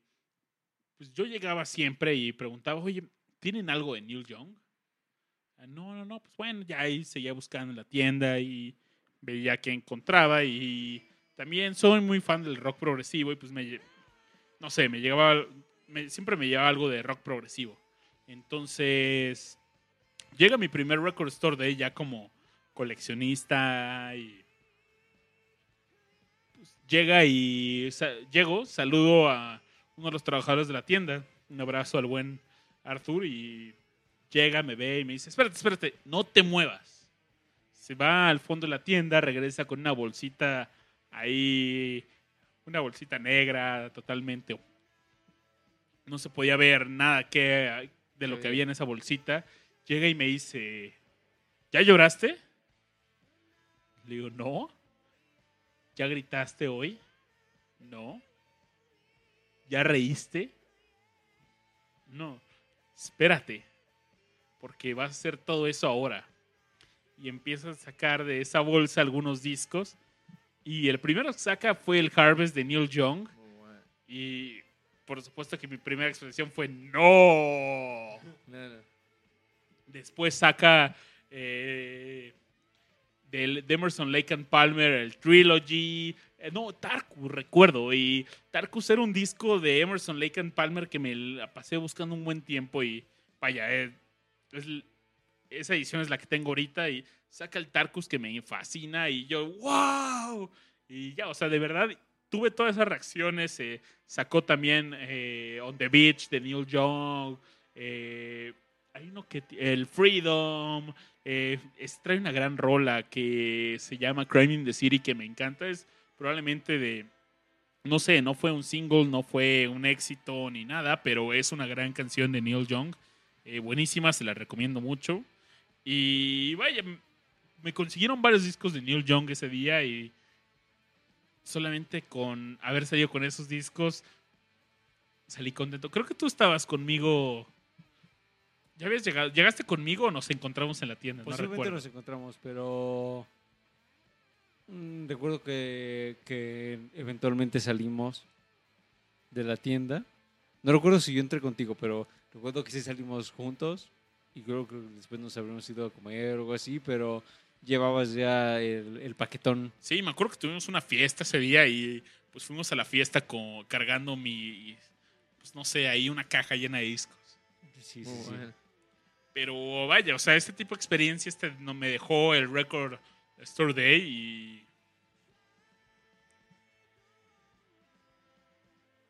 Y vaya, o sea, te puedes encontrar un montón de discos por ahí y te puede cambiar el día o quizás la vida, un disco, ¿no?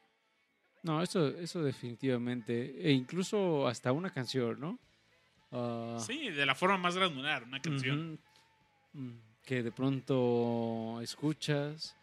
A mí me ha pasado muchas veces que, que escucho una canción y sobre todo esto en tiempos pre-Shazam, en donde pues no había forma de, de saber qué es qué, qué canción habías escuchado y te atrapó, pero no sé, este sonó así como en la lejanía y no sabías ni siquiera de dónde vino y te atrapó y es así como, ah, demonios, me encanta esa canción, no sé, no sé nada de esa canción y cuando te la encuentras, no sé, seis años después, es así como un, un gran, Mind blowing. un mind blowing de, wow, o sea, tuvieron que pasar cinco o seis años para que me reencontrara con esta canción y resulta que el artista es tal, ¿no?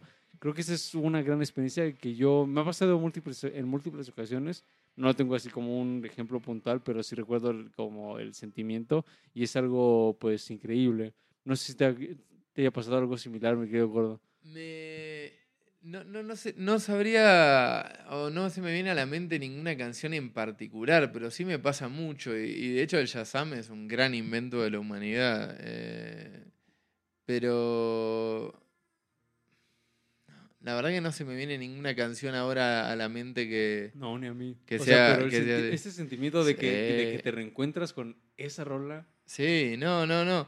Y a- a- a- a- incluso con cuestiones mucho menores como, como, como sonidos o gestos. Yo, ayer justo me pasaba, eh, hace poco, bueno, hace no tampoco ya, pero me rompí los ligamentos, o me rompí el ligamento cruzado anterior de la rodilla y todavía estoy atravesando la rehabilitación porque es una rehabilitación muy tediosa y muy larga. Y, la semana pasada volví a trotar después de mucho tiempo.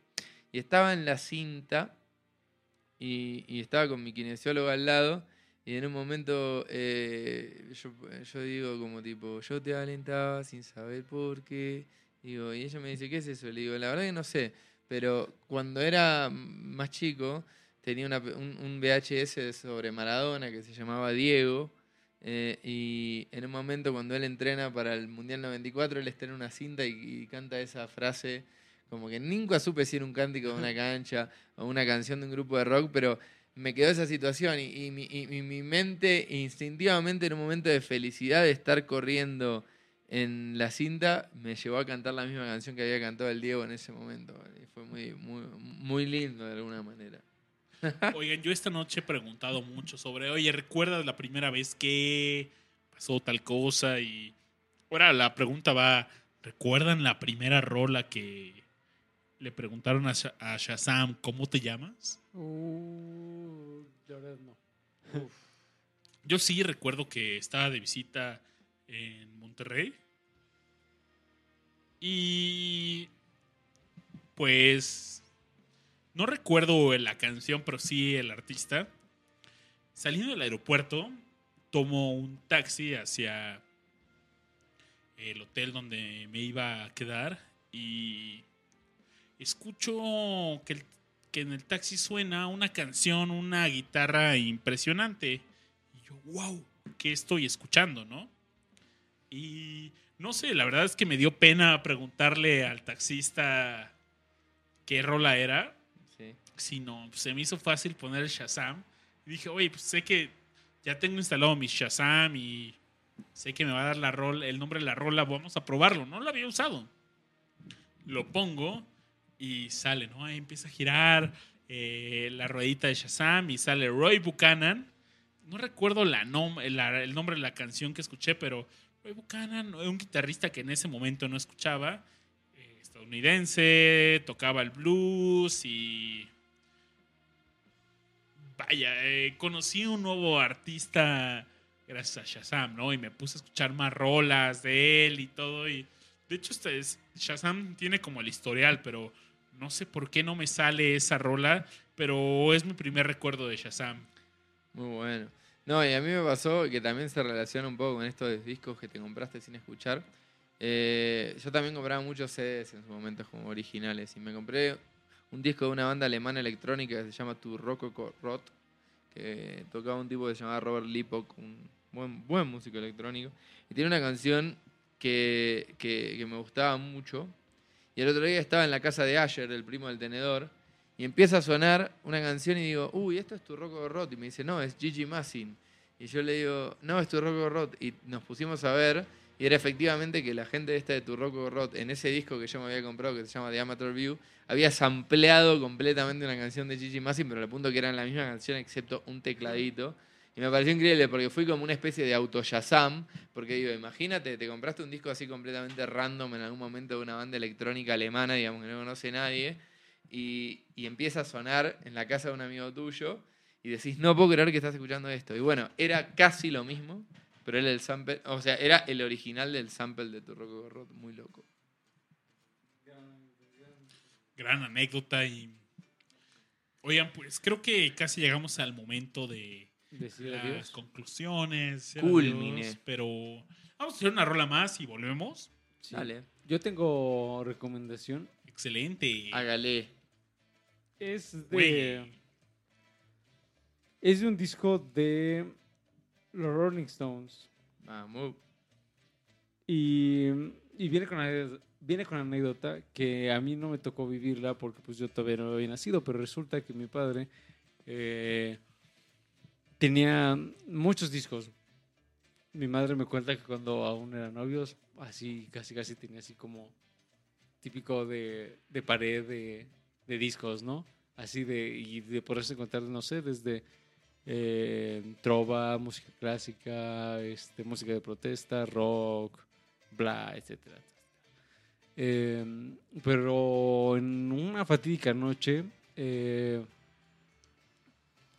no recuerdo así exactamente cu- cu- cuál es la situación, pero eh, unos conocidos, gandallas, eh, en una noche posiblemente de fiesta, así le robaron muchos discos, así casi, casi del, de la, del total de discos se habrán llevado, no sé, este, casi la mitad o un poco más.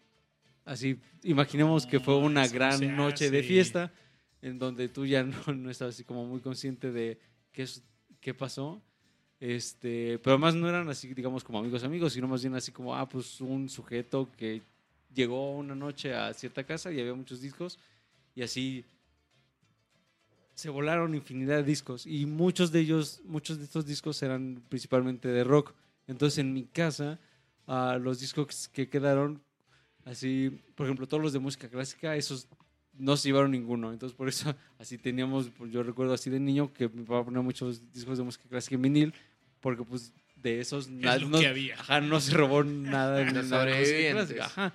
Pero de rock quedaron muy pocos. Y uno de esos muy pocos que quedaron y que a mí me llamaba mucho la atención de niño por la portada es es Exile on the Main Street de Rolling Stones, que tiene esta gran portada que es como un collage ah, con distintas como fotografías y demás. Y a mí me llamaba mucho la atención una fotografía en particular, en particular, que es este, este sujeto que tiene como unas pelotas este, de billar en la boca. Sí. Ah, es famosa, ¿no? Ajá, entonces esta sale... eh, Casi en la esquina superior, en, en la izquierda, ¿no? sí, y a, mí- y a mí de niño pues me sacaba bastante de onda. Oye, pero esa salía hasta como en el Museo de Ripley, ¿no? Ajá, o sea, es así como una fotografía bastante Ajá. icónica. Ah, pero bueno, este disco eh, que es, es del, ya es de Rolling Stones, ya entrados a los 70s, pero que... mm, pues, Lo grabaron en Francia, en una mansión. grabaron en Francia y que por ahí está esta anécdota de que era así como pues bacanal, casi casi, ¿no? De que ya era la época en donde nuestro querido... ah, ¿quién era? ¿Quién era? Eh, Kid, Mick. era Kid, sí, era Kid, tenía que ser Kid, porque... Pues sí, era el o más sea, atascado uno, de todos. ajá, era el más atascado. Y la anécdota es de que ya en esa época ya era así como, ya le estaba entrando así muy intenso a la heroína y entonces era así como heroína fest 24/7, ¿no? Y que las fiestas que se hacían en esta, en esta mansión de Francia, porque además este disco se graba primero en Francia y luego el resto de las canciones se graban en Los Ángeles. Ah, pero digamos, cuando estaban en Francia, pues así era así como fiesta 24/7 y que incluso llegaron a in- invitar a, a músicos de, eh, de la talla como de Graham Parsons, de que este es un músico country, famoso por los Flying Burrito Brothers. Ah, ahí andaban en este desmadre, ¿no? Pero bueno, el punto es que sale un gran disco de con muy buenas canciones de rock, ah, de rock and roll, de blues y demás. Y aquí hay una canción ah, que recuerdo desde niño que o sea, cuando se ponía este disco en casa, eh, que me gustaba y me sigue gustando bastante, que se llama, ya es de la parte final del disco, de hecho es la penúltima canción, que se llama Shine a Light. Temazo. es un gran tema, es un tema sobre todo muy emotivo, o sea, yo lo, lo recuerdo con, con mucha emoción, porque es rock, pero es- hay algo como de gospel, como de, de coros, etcétera. Entonces, eh, por supuesto, ya la tenemos en nuestra En la rocola. canción se llama Shine a Light. Y si a ustedes les han robado algún disco, ah, pues esta canción va dedicada a todos ustedes. No se diga más y espero no les hayan robado nada. Esperemos que no. Espero no hayan robado un disco. También bañosos. Mañosos y... Así suena esta canción. Shine a Light, ¿verdad? Vamos a escucharla y casi sacáis comanía, no se despeguen porque ya viene lo bueno.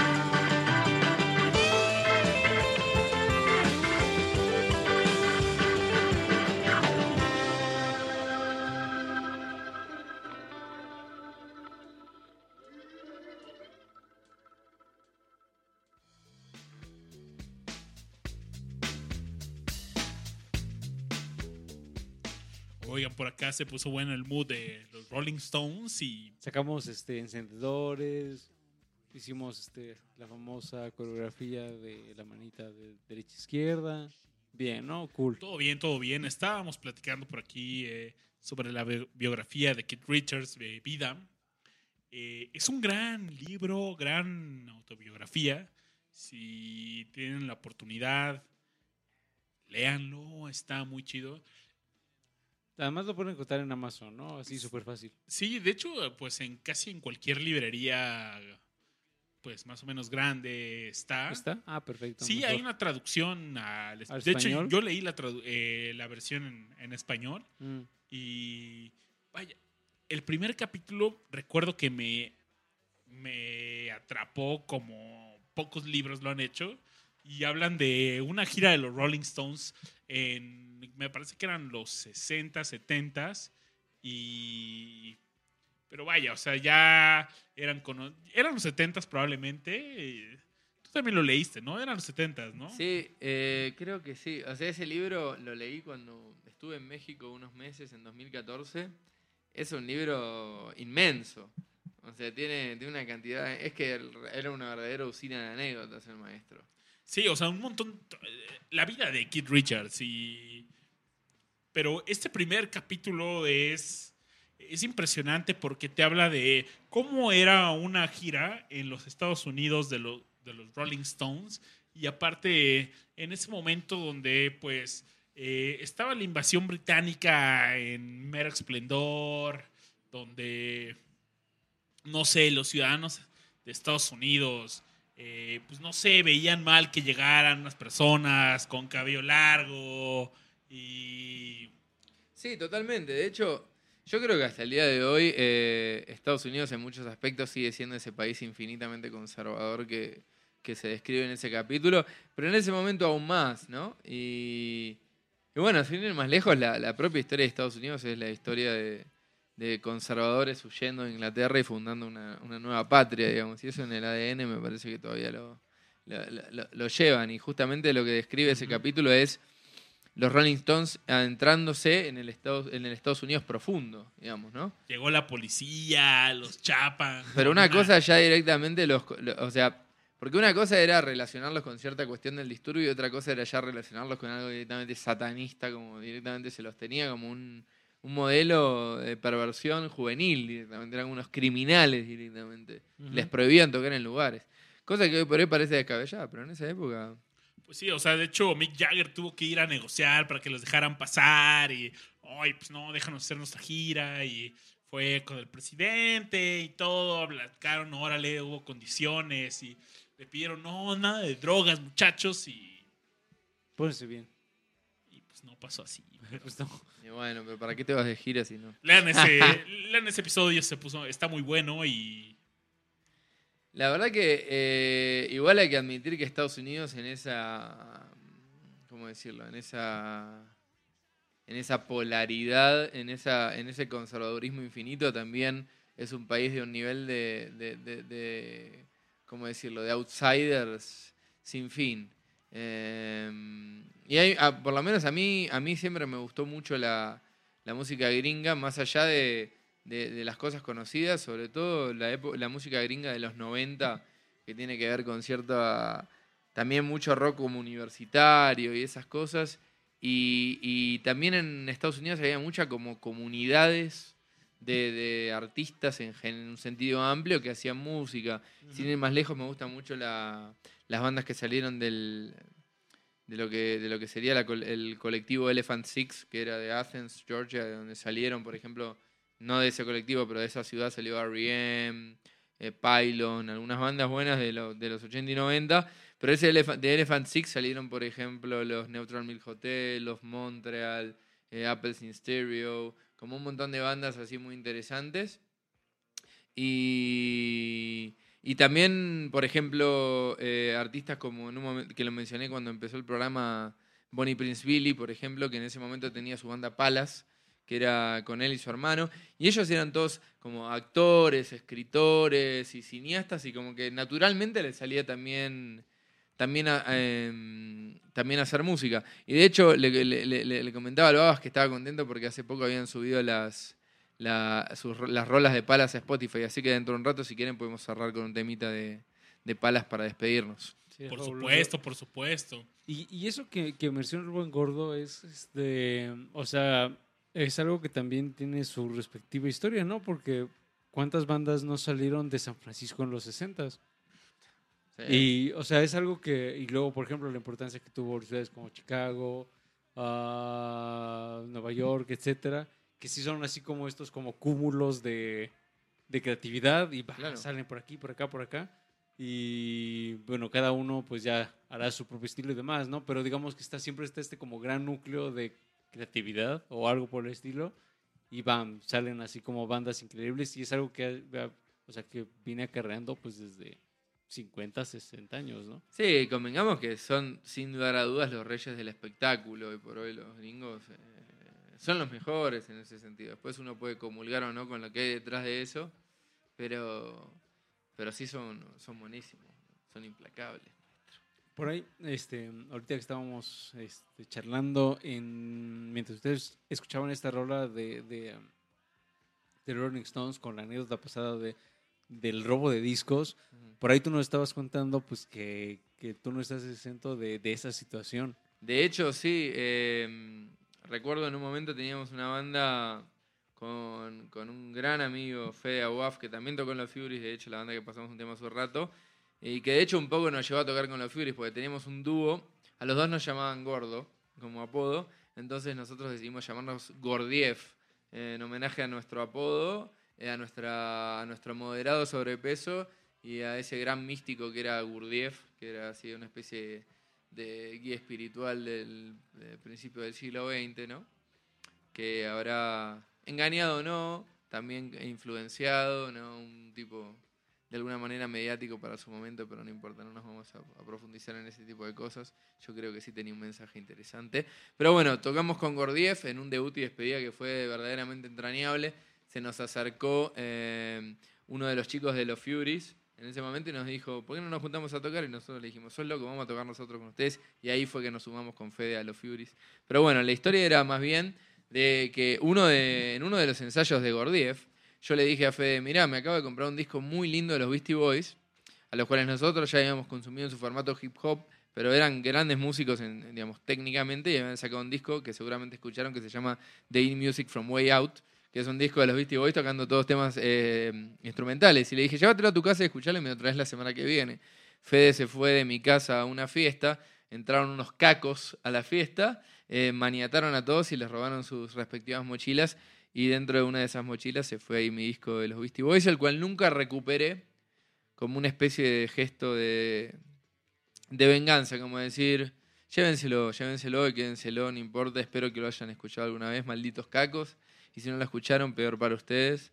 Pero bueno, es un disco que llevo en mi corazón también porque lo compré con mucho cariño, después de haberlo escuchado mucho incluso, pero no lo tuve en mi poder más que una semana, boludo, por las fuerzas del mal. Diablos. Llegó el mal, llegó el mal. Llegó el Y mal. a veces llega, a veces llega. A veces llega. Es así. Es así, amigo. Pues discomaníacos, llegó el momento de terminar la sesión de este jueves. Muchas gracias, por supuesto, a todos los que nos compartieron alguna anécdota. Abrazo Llegaron fuerte. más, llegaron más, o sea, Llegaron más, pero las únicas las que iremos sacando poco a poco. eh. estas solo fueron las que salieron en este show. Muchas gracias por compartir y discomaníacos, nos vemos la siguiente semana. Totalmente. Nos despedimos con el temita de palas, ¿les parece? Para reconciliarnos un poco con Estados Unidos, que nos ha dado mucho y le hemos pegado un poco en este último tramo del programa. Esta canción se llama Cats Blues o El Blues del Gato, como podríamos decir si alguna vez vuelven a hacer vinilos en México. Eh, y es justamente esta banda Palace Music, la cual ahora pueden escuchar en Spotify. Es la banda del querido Will Oldham, más conocido como Bonnie Prince Billy. Y bueno, muchachos, amigos de Discomanía, no quería dejar de agradecerles la invitación hoy y la invitación siempre a formar parte de esta gran familia. Sé que ahora voy a cruzar el Atlántico y me va a costar eh, estar aquí en formato físico, pero voy a tratar de, de estar lo más presente que se pueda eh, gracias a las nuevas tecnologías de información y comunicación. Ya veremos cómo, ¿Cómo nos arreglamos? cómo nos arreglamos Sí. para colaborar en otro episodio de Discomanía más adelante. Eh, ya buscamos la forma. Vía satélite. transmitiendo a una frecuencia de un kilowatt de potencia. Discomanía presenta. Abrazo inmenso, muchachos. Aguante México, loco. Hasta la próxima y muy buena noche. Disfruten esta rola y nos escuchamos muy pronto. Hasta la próxima, chao.